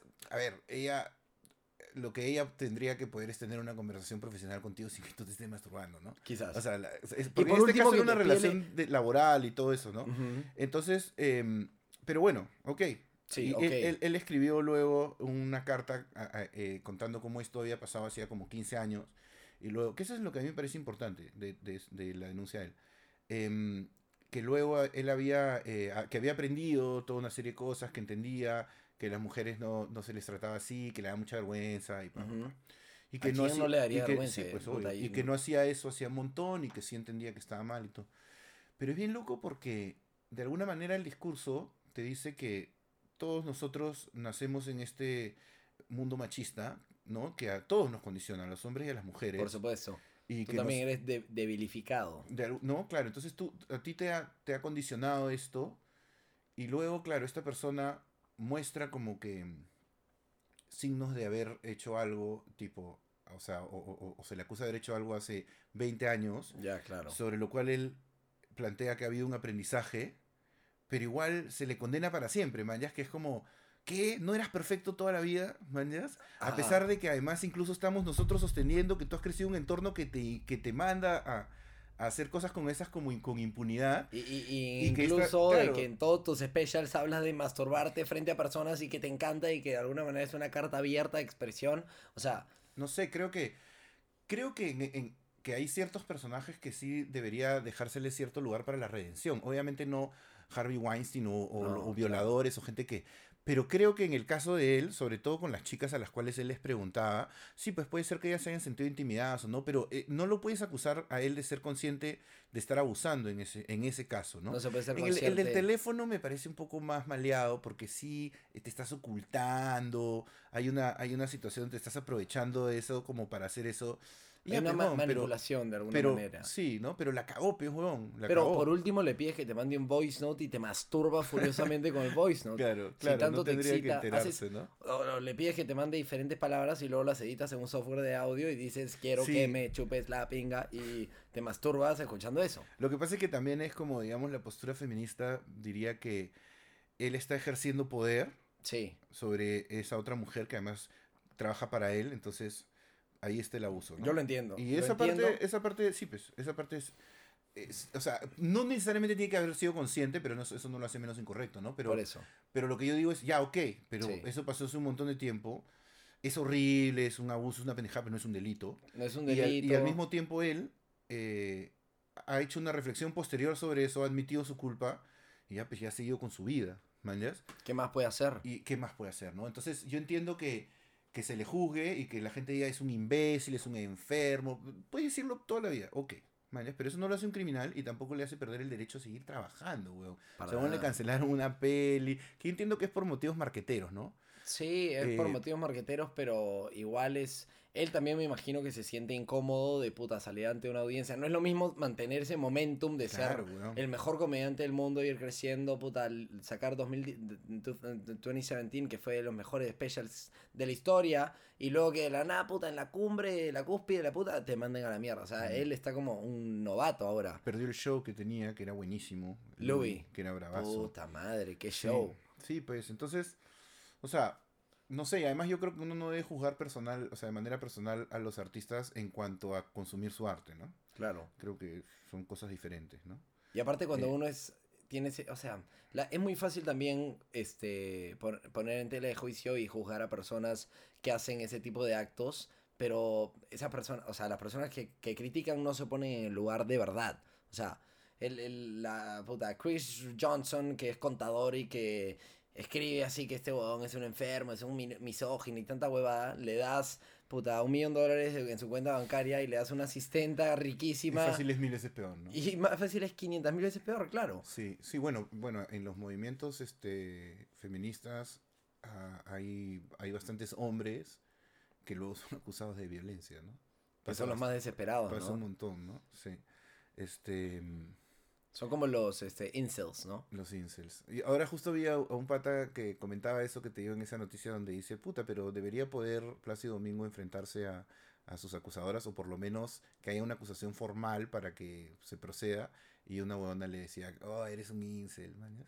Que es lo mismo que decirle feminazi a una huevona que simplemente... Eres un incel por, por, pro- por proponer por que se proponer enfrente la a... posibilidad de que una persona que ni siquiera sabes quién es pueda estar mintiendo. Ah, sí, ¿no? Sí, pues, es jodido eso. ¿A ¿no? ti alguna vez, bueno, tú no eres una figura así que, que es famosa, ¿no? Así millones de influencers de millones de seguidores, pero, pero tienes interacciones diarias con gente en Instagram y tanta vaina. ¿Qué es lo más raro que te ha llegado? Así, que te haya mandado una cosa extrañísima. Bueno, una vez que fue bien loco, me, me atacó un pequeño ejército de trolls pro Manuel Velarde, que es gracioso porque yo, yo, yo iba por. San Isidro y, y- y haciendo stories en, en clave sarcástica, me iba burlando. Hola, de- chicas. Claro, y me ponía en el lugar de, puta, este Velarde está arruinando el distrito. Era, era, una era sarcasmo, man. Claro, obvio. Pero, pero hay eh, estos eh, trolls, pues, bueno, que son contratados, que yo sé que eran contratados porque me llegaron seis mensajes al mismo tiempo. Y los seis mensajes tenían, la primera parte era diferente donde me insultaban, cha tu madre, clasista de mierda, todo eso. Y después, abajo era, era una plantilla, ¿no? Manuel Velarde está buscando, eh, no sé, que haya sostenibilidad en el transporte y una ta, ta, ta, ta, ta. Era una hueá repetida entre los seis mensajes y además los seis me llegaron al mismo tiempo, ¿me. Entonces, Eso es, eso es. Pero es esa era una, de esas, era una de esas granjas que hacen en Compupalas, claro, Claro, conectan sí. siete celulares y... Sí, de hecho, eso, eso me pasó que me llamó mucho la atención, me hizo gracia. Pero Qué buena. Y también me, bueno, y sí me ha pasado que hay gente que a veces no entiende algunos chistes y te insultan, ¿no? Y, y, y, so- y fans de Gianmarco, ¿no? Hay fans de Gianmarco. que Ah, hablemos de eso, por favor. Sí, Ya, ¿qué, cuál, cuál es tu rollo con Gianmarco Ciñao? A Mira, mí, no mi postura mucho- te la digo muy breve. A mí me encanta Gianmarco Ciñao. La última vez que fui a ese concierto lloré de manera desolada y- y- y- y nada, y sentí sentimientos que no sentía hacía meses. Prosi- procede.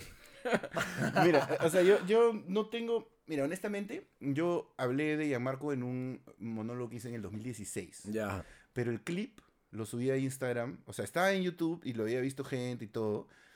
Pero el clip cortito lo subí a Instagram el año pasado. Ya, ya, ya. Y en Instagram es donde he tenido más. Este, Más revuelo. Claro, más gente que me siga, ¿no? Entonces, eh, ahí, ahí pegó un poco más, porque además, este, Carlos Orozco, que es este, que tiene un montón de followers, eh, me compartió, y entonces eso estaba ahí, entonces gente que lo vio, y bueno. Y entonces, honestamente, a mí y a Marco me chupa un huevo, ¿ya? Pero, o sea, digamos que si, si, si hay que analizar el fenómeno, Analicémoslo, sí. ¿Mañas? Yo lo que digo es que no le creo. Que yo digo que a mí el pata me parece que es muy talentoso, Correcto. es un buen compositor, Sí. canta bien, todo eso muy bien. Su música me parece eh, Bien. normal. Ujú. Prefiero Pedro Suárez Vértiz, que, como, que, que me parece menos talentoso, pero creo que es más honesto.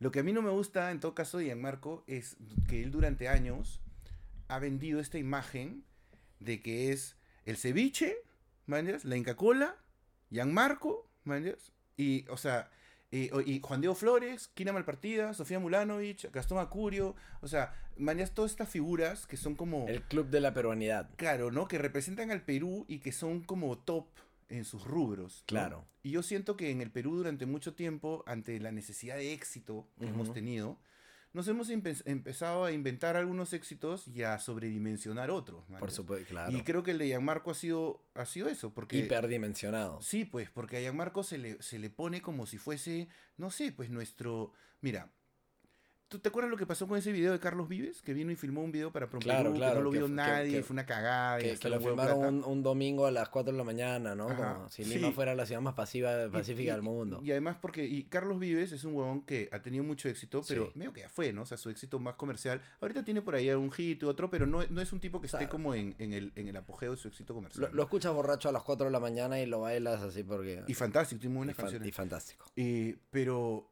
es como que a Gianmarco en el imaginario se le coloca ahí. en el Perú, como él es nuestro Carlos Vives. ¿no? Exacto. Y no, pues, huevón. Para nada. Mañas, Y, y al mismo tiempo, y no tiene nada de malo. Para nada. Pero lo que yo digo es que acá ponte, hace muchos años hubo un, con- un concierto benéfico y lo ponían a cantar con Juan Diego Flores al lado. De alguna manera la gente los iguala, ¿no? Y ahora, ahora en los Panamericanos también sale y canta y canta contigo Perú. Y lo que no me gusta es que siempre eh, apela a ese sentimentalismo. Es verdad, Que es siento verdad. que es chauvinista. Es y eso no me es gusta. chauvinista. Porque no le creo. Porque de alguna manera eh, su visión del Perú es acrítica. Es, un, es una risa fácil. Sí, y, y, o sea, no, y siempre es como, puta, pero es maravilloso, y todos los peruanos somos buenos, y mira cómo salimos adelante, y sabes que cuando un peruano se propone algo, ¿vale? y es como, puta, bro, es como cuando Pedro Suárez Berti decía, hay que ser apolítico. ¿vale? Ajá. O sea, y a Marco, si tú tienes ese micrófono, yo no estoy diciendo que tienes que salir a denunciar cosas de, la- de política y todo, pero, puta, ya podría salir un poco de ese, de ese discurso, este, tanto de como el Perú, porque... De ese marco triunfalista de que somos una raza única y que unidos podemos todo y, no y el comercial de Inca Cola. Claro, el- y es como que el huevón se, ha- se ha posicionado en ese lugar. Y, y creo que el marketing peruano en general se ha refugiado en ese cuadrado Total. de los peruanos somos creativos, porque Sí, los y no peruanos... es, no es del todo su culpa. Yo no digo que el huevón. o sea. Él, se ha puesto en ese lugar y le funciona, pero además eh, eh, la gente lo ha, lo ha este, exacerbado y lo ha Claro. puesto más en ese sitio. Porque Gianmarco, claro. Mira, yo no sé si yo estoy ignorando algo, ¿ya? pero yo me acuerdo que el huevón cantaba acá, le iba bien, muy Sí. bien, ¿no? Y después se fue a Estados Unidos a trabajar con Emilio Estefan y compuso una serie de temas para otros artistas. Yo me acuerdo de dos. Me acuerdo de uno que era eh, de Emanuel, ¿no? Con Emanuel. Y Sí. otro que, que es una canción muy bonita que hizo para Gloria Estefan. Esa de verde pintado de azul. Esa. Esa ¿no? es, ¿no? Es una canción bonita. Muy y, buena. y entonces, em, que me parece muy bien. Y esos fueron como sus hits, ¿no? Sí. Y Emanuel, a menos que yo me estoy olvidando de otro, que la verdad no lo sé. Ah, Pero- También escribió la de eh, Hasta que vuelvas conmigo. ¿Y quién la cantaba? A un mexicano, no sé Ya, qué no, mierda. Alejandro algo. Ya, Alejandro Fernández. Ese huevo. Ya, pues. Entonces, es como Alejandro Fernández es un artista que es muy famoso en México, ¿no? Sí. Emanuel es un huevón que es muy famoso en el pasado. Y Gloria Estefan más o menos también. Es sea, famoso para los que ya están enterrados. Un poco, ¿no? Y, entonces, ok, nadie está diciendo, "Oh, o sea, no le voy a quitar méritos. Obviamente no hay otros peruanos que hayan logrado eso y muy bien. Lo que me parece a mí es que se le coloca en el lugar de puta, huevón, como si a Marco hubiese sido, como si fuese Rosalía, huevón. Claro. ¿Has visto Rosalía en España? Que ahorita Rosalía es como un fenómeno mundial, todo el mundo la consume, su disco es increíble, este, la nominan, o sea, porque cuando denominan al Grammy latino, Sí. y a mí a eso me parece que es medio pendejo, pues, porque ¿por qué no ten- o sea, ¿acaso el Grammy es pa- solo para gringos? Eh, no, pero de, de maneras, este, o sea, entre palabras ya están poniendo en, eh, que evidentemente lo producido en Estados Unidos va a ser superior, ¿no? Entonces, Es como lo- que las Paralimpiadas porque son el este Grammy año, latino. Claro, lo has hecho muy bien para ser latino. o la película de Oscar a la mejor película extranjera. Esa tiene como eh, un, o sea, la mejor película extranjera tiene que estrenarse en Estados Unidos para competir. ¿Ok? Entonces ahí, ahí- O sea, me vas a decir, La Teta Asustada fue estrenada en los Estados Unidos. Claro, yo La vi gente- esa película en España, la antes que la den acá en Lima, antes que ganara el, el oso de, El oso de Berlín. de yo la fui a ver al cine, en un cine comercial en Barcelona. ¿no? Y la gente la pasaba bien. Había poca gente, pero sí, y salió en la portada de las revistas de, culturales de esa semana, y, o sea, sí, ¿no? No ¿Y estaba repleto el cine, pero ¿Cuánto le pones a La Teta Asustada del 1 al 10? eh, ocho. ¿En serio? A mí me gusta. es una Yo nunca la he visto, alucina. Es una buena peli, pero, o sea, siempre hay cosas que se pueden, ¿no? Mejorar. No, claro. Ahora, 10, no sé, pues es- no me gusta tampoco calificar así, pero 7 me parece bajo. claro. Y 8 ¿Siete te parece bajo? Sí. Tú eres uno de esos que le tiran un rating a algo de, por ejemplo, si un restaurante estuvo rico, pero estuvo bien bonito, te atendieron bien, le pones cinco estrellas. ¿No? O sea, no, no, no me gusta en general. Siento que esas Es limitado. Eso es, es, limitante, sobre sí. todo a mí que me gusta hablar, ¿no? Sí. Este, creo que se pueden decir tantas cosas y se puede hacer un análisis más claro que, que reducirlo a estrellas, ¿no? Sí. Este, es un poco, ¿no? Es, es un poco caprichoso, pues, porque, no sé, pues, es como las pelis en Netflix, ¿has visto? Claro. que, que antes- claro. antes, tenían estrellas y Ahora ahora, es tienen porcentaje. porcentajes de afinidad, ¿no? Exacto. Y es lo caso porque a mí Netflix a veces me tira una peli que yo he visto 40 veces y me encanta y la boda dice 61. 60% de- y, y es Bro, como, no me conoce, no bro. sabes, man, ya es claro, no- o sea, que yo, que yo un día esté quedándome jato y ponga este The Fast and the Furious para quedarme dormido, No significa, no significa que, que, a mí me encanta esa que película. me masturbe viendo a. Vin Diesel. Exacto, ¿man? ya? Es como que puede ser una porquería, igual la voy a ver y sé que es una porquería, ¿no? Y, y así otras, ¿no? Pero ya no se le puede poner estrellas a las películas No, después de, pone- ¿no? Se le pone para arriba o para abajo. Nada Thumbs más o a tipo down. Rotten Tomatoes. Sí, y, yo le pongo para abajo algunas cosas que ya desaparecen, ¿no? Eso es lo más, eso es lo más absolutista del mundo. El, eh, arriba o abajo no jodas, huevón. O sea, ciertos aspectos los valoro, los otros no. Esta Hay pelis malas que me gustan a mí. Por supuesto, las, ¿No? la- la- lo- los desastres que son. Es como la película que le hizo. que le hizo este. ¿Cómo se llama? James Franco a la- Claro. al The- desastre que sí, fue. ¿Cómo se llamaba? The Room. The Room. The Room. O sea, The Room no la veríamos. Yo la he visto, pero ¿Qué la he visto por capricho, ¿no? Exacto, la has Sí. visto por el hecho de que es famosa por ser tan mala. Sí, sí, sí. sí. O Y me costó, ¿ah? ¿Te gustó? No me, no, me costó verla. O sea, Ah, tiene momentos que son bien graciosos, porque sí, pues son muy ridículos. Pero hay momentos en donde es, "Ah, la mierda, qué malo es esto. A güey". la mierda. Y lo Sí. respetas porque, concha su madre, este huevón siendo un O sea, mongoloide. Digamos que puede ser una película mala, eso no significa que no tenga valor, ¿no? Sobre todo, en ese no es el caso, pero en comedia, por ejemplo, yo creo que si una película te hace reír muchísimo, no importa si no es tan buena. No, claro, claro. Si es muy graciosa y el final es malo, ya, pues. Un buen ejemplo de eso sería, por ejemplo, la de. Y es estupidísima. A mí me encanta la película de Quiero matar a mi jefe. Ah, claro, hay dos de esas. Hay dos. La Sí. segunda es media mala. Sí, sí, sí, la primera es graciosa. La primera es graciosísima. Sí, pa- para mí un, un ejemplo clarísimo de eso es Asumare 2.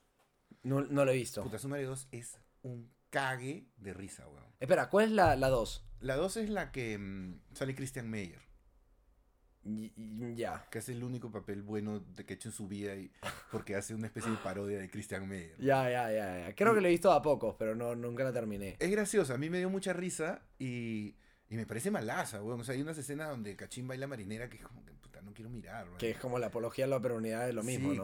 que Cachín también se refugia en esa mierda, weón. sí. Eso me llega al pincho. Sí, pero creo que él lo hace de manera más honesta. Ya. O sea, porque Cachín también muestra un poco más sus, su lado más oscuro, puede ser un poco más crítico. Tú nunca vas a encontrar a Gianmarco diciendo algo malo de alguien. Nunca, nunca, nunca. ¿Me Y yo no estoy diciendo que tengan que decirlo, pero en el Perú hay cosas heavies, ¿me entiendes? Que teniendo una puta, podrías- plataforma. por- o en todo caso, ¿qué piensas, brother? Claro. O sea, porque es como que uno parece que le vas a hacer una radiografía de su cerebro y solamente va a ser gente bailando marinera. y mañas Una guay, causa. Sí, mientras, o sea, es como que, El Guaynapichu. ¿no? O sea, que cada vez que escucha un guayno se pone a llorar y... No sé. Yo no le creo, pues eso es, eso es lo que a mí me pasa ahí con ese weón, ¿no? Sí. Y lo de Cachín y a Cachín, mira, eh, al igual que Pedro Suárez Vértiz, Pedro Suárez Vértiz es burrazo, pues. Y, ahora, y ahora está pagando pato porque le han cambiado el medio de expresión. Es burrazo, ¿no? Puta, sea, La- o sea, yo te lo digo porque creo que vas a hablar acerca de cómo escribe. puta, pues. Sí. Más que cómo escribe las cosas que dice. Es grave, huevón. Es grave, ¿no? Y a Es veces. gravísimo. Y además a veces te das cuenta que las columnas que escribe, pues es como que, oye. Y se- aparte, y, y aparte que lo escribe desde una posición de privilegio, o sea, de una posición de iluminación al resto. Sí, ¿no? Eh, como que alecciona, pero nunca, nunca pues hay un sustento. De ¿no? nada. Y no solo eso, sino que a veces este se manda a decir cosas, pues como dices tú, como si tuviese una sabiduría pues grande, ¿no? Claro. Y, y se quema, pero, pero, ya, pejo, ese es él. Claro. Y antes lo querían cuando cantaba y ahora pues que escribe no, no, no, no se expresa también así, pues, y en sus canciones ya la gente también dice puta que hay cosas que son misóginas y medio homofóbicas y sí, pues hay algunas Ah, cosas. pero en ahí. la connotación de los años 87 no lo eran, pues, o sea, no, era... no necesariamente. Y además este sí, pues, weón, ¿qué importa? O ¿Qué sea, importa? No sé, yo no sé, escucha hip hop pues, porque veas las cosas que dicen ahí. Exacto. Weón, a mí unas co- una de las cosas que más me arrevienta en el planeta... Ajá. No, evidentemente no, mi vida no es tan triste como para... Puta, de que esto me moleste tanto. Pero, bueno, lo que pasó en Puerto Rico, ¿no? Que sacan a Rosselló, que dice Sí. que, que lo que pasa es que este tipo es un miógina y no podemos tener un misógina como el líder de nuestro país. Y eso lo dice el cabrón de Bad De Bunny, Bad Bunny, ¿no? con un protector antiabejas Sí. frente a su rostro. ¿Tú has visto eso? Sí. Parece un opicultor. Bravazo, sí, Y este.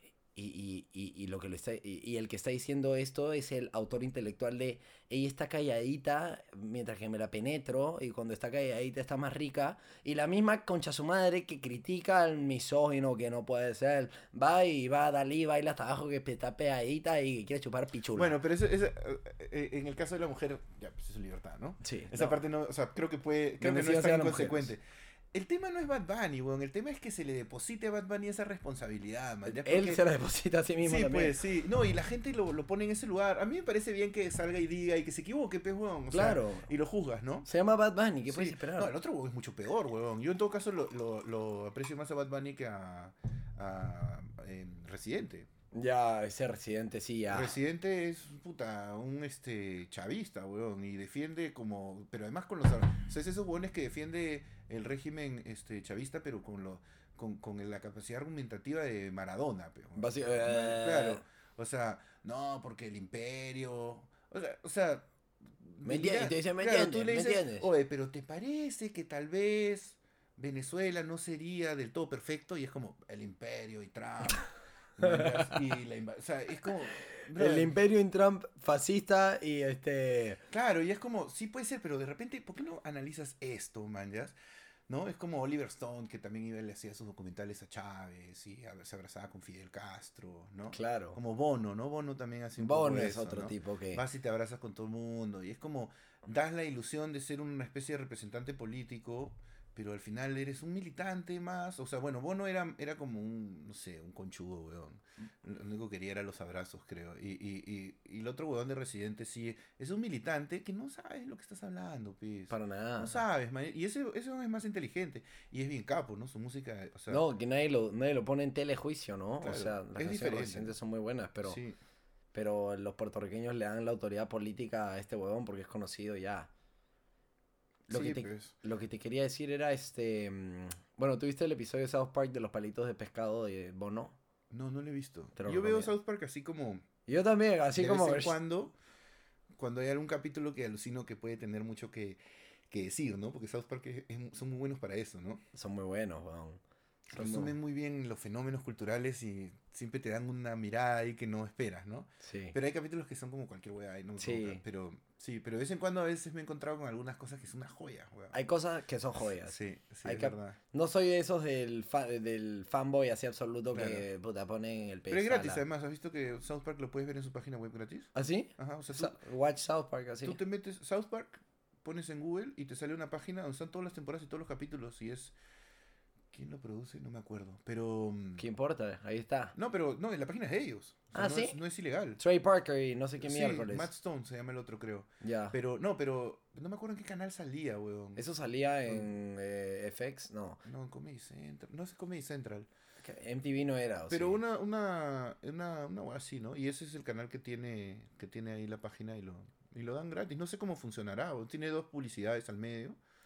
Pero, o sea, lo puedes ver. No es ilegal ni nada. Bacán. Sí. Bueno, entonces para todos vayan a ver South Park y. Sí, gratis. Que siguen produciéndolo hasta el día de hoy, me parece. Sí, claro. Y, y los Simpsons también. Sí, ese ya me aburrió. Ya, qué pena, ¿no? Bueno, cumplió su ciclo, ¿no? Pero ya, o sea, por eso. Qué Sí. pena que siga vivo. Pero ¿te acuerdas cuando era irreverente, qué loco? Eres reverente de los Simpsons, weón. O sea, Mm. Es que la comedia es así contextual, pues. sí. Pero ah, y, y al mismo tiempo están pasando fenómenos en lo que hace en los años 90 era normal, ahora es hiper polémico, que hay esa... Hay otras cosas, ¿no? esa- Pero, pero Los Simpsons no necesariamente cambió, ¿no? Simplemente su irreverencia dejó de ser irreverente. O sea, Exacto. eh, se normalizó un poco. Y, y- Family Guy, que vino después, era como mucho más heavy, ¿no? Sí. Era mucho más heavy. Y ahora lo ves y también es como un cojudez. Normal. Sí, y, y, y no sé, ahora como que Rick and Morty, por ejemplo, es más irreverente, va un paso más allá, ¿no? Rick and Morty va un paso más allá de la obscenidad. Y- Claro. Y, y, puta piensa y, y para otros momentos, pues. Y es para otros momentos. para no, es para estar, puta, con cinco patas. Porque te, te has dado cuenta que cuando. O sea, es verdad que cuando uno está con cinco amigos viendo un, un show de comedia, no, no, no te ríes genuinamente. Te ríes No. forzadamente por, Sí. por la masa. Sí, es verdad. Bueno, pero eso es, eso, eso es también porque se contagia, ¿no? Sí, sí. Eso pasa sí. en los shows de stand-up, por ejemplo. Tú te juntabas con amigos eh, a los 13, 14 o 15 años. No, ya 15 está muy viejo, ¿no? 14 años para ver pornografía, bloopers, para reírse en grupos de 6. Bloopers no. Alguna vez he visto porno con amigos, Sí. pero honestamente nunca me gustó porque ¿Qué sentías? eh, para mí era como, era raro porque como yo te digo que yo crecí en un hogar con muchas mujeres Sí. y además eh, yo crecí, o sea, yo tengo cuatro primas que son eh, hijas de el hermano de mi papá con la hermana de mi mamá. O sea, son mis primas por los dos lados. Wow, ¿Ya? qué locura. Sí, o sea, tienen mis mismos apellidos, son como mis hermanas. Y vivían en, en mi mismo, eh, o, sea, o sea, en la casa de mi abuela, que, era, que es este edificio, eh, ellas vivían en un piso y yo vivía en otro, y las veía todos los días. Entonces, son como mis hermanas.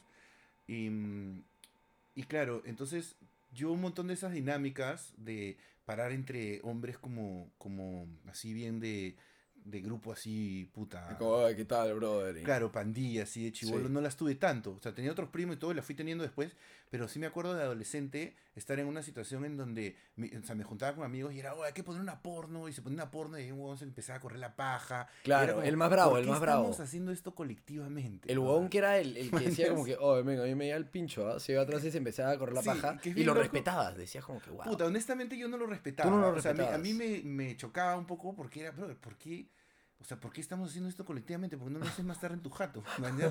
o sea, ¿y qué, qué especie de, de símbolo de masculinidad es este que es hiper gay? Además, weón, estás Hiper, viniendo hiper. acá a que te miremos masturbarte, man. What the fuck, bro? Luciéndolo, luciendo. Sí, ¿no? Y, y que bueno, pues en ese momento sí, sí, sí, sí me acuerdo que el código sí era bien homofóbico, ¿no? En el sentido de cualquier weá que fuese como este algo un poco gay siempre era, era motivo burla. Eso ya con el tiempo ha ido cambiando, ¿no? Claro, Uno claro. va aprendiendo. Pero, mm, pero sí me acuerdo de que haya pasado esa situación y que a mí no me divertía, ¿no? Porque además, bro, te estás corriendo la paja ahí, weón. O sea, Nu- Nunca te masturbaste este, grupalmente, entonces. no, Nunca jamás. No. no. puedo decir que yo no lo he hecho.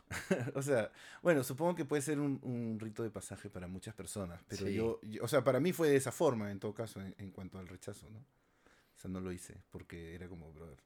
O sea, tampoco me escanalicé, ¿no? Pero fue como, Entonces nunca tendrías un problema a los Louis C.K., por lo menos. No, creo que no, espero que no. Y si, y si ya pasó, esperemos que se quede ahí olvidado. Sí, espero que no. Este, mm, Bueno, bro, yo creo que hemos hablado de muchas cosas. bravazo. ¿Tú que tienes algún comentario adicional, este, alguna acotación, algún saludo, alguna... No, no, bueno, este. No sabría qué decir. Pucha, básicamente creo que estaría bueno eh, que si hago algún show de stand-up y alguien está viendo esto, escuchando o viendo esto eh, y lo hago, vaya. Vayan. Vayan, por favor, eso Sí, sería... No lo voy a hacer todavía en un tiempo, pero cuando lo haga, vayan. Pero la, la meta es el especial de Netflix. ¿o La no? meta es el especial, eh, claro. ¿Es algo posible así. o no? Sí, totalmente. Ah, entonces, Sí. hagámoslo. Trevor Noah hizo algo así. Ok. Y, y, este, mm, o sea, ¿En yo su quiero- libro habla- habla de eso? En este libro no, Ya. pero yo lo he visto cuando él lo cuenta en otros momentos, como él lanza su especial en un teatro en, en Sudáfrica y había un montón de comediantes que ni siquiera lo conocían, weón. Ujú.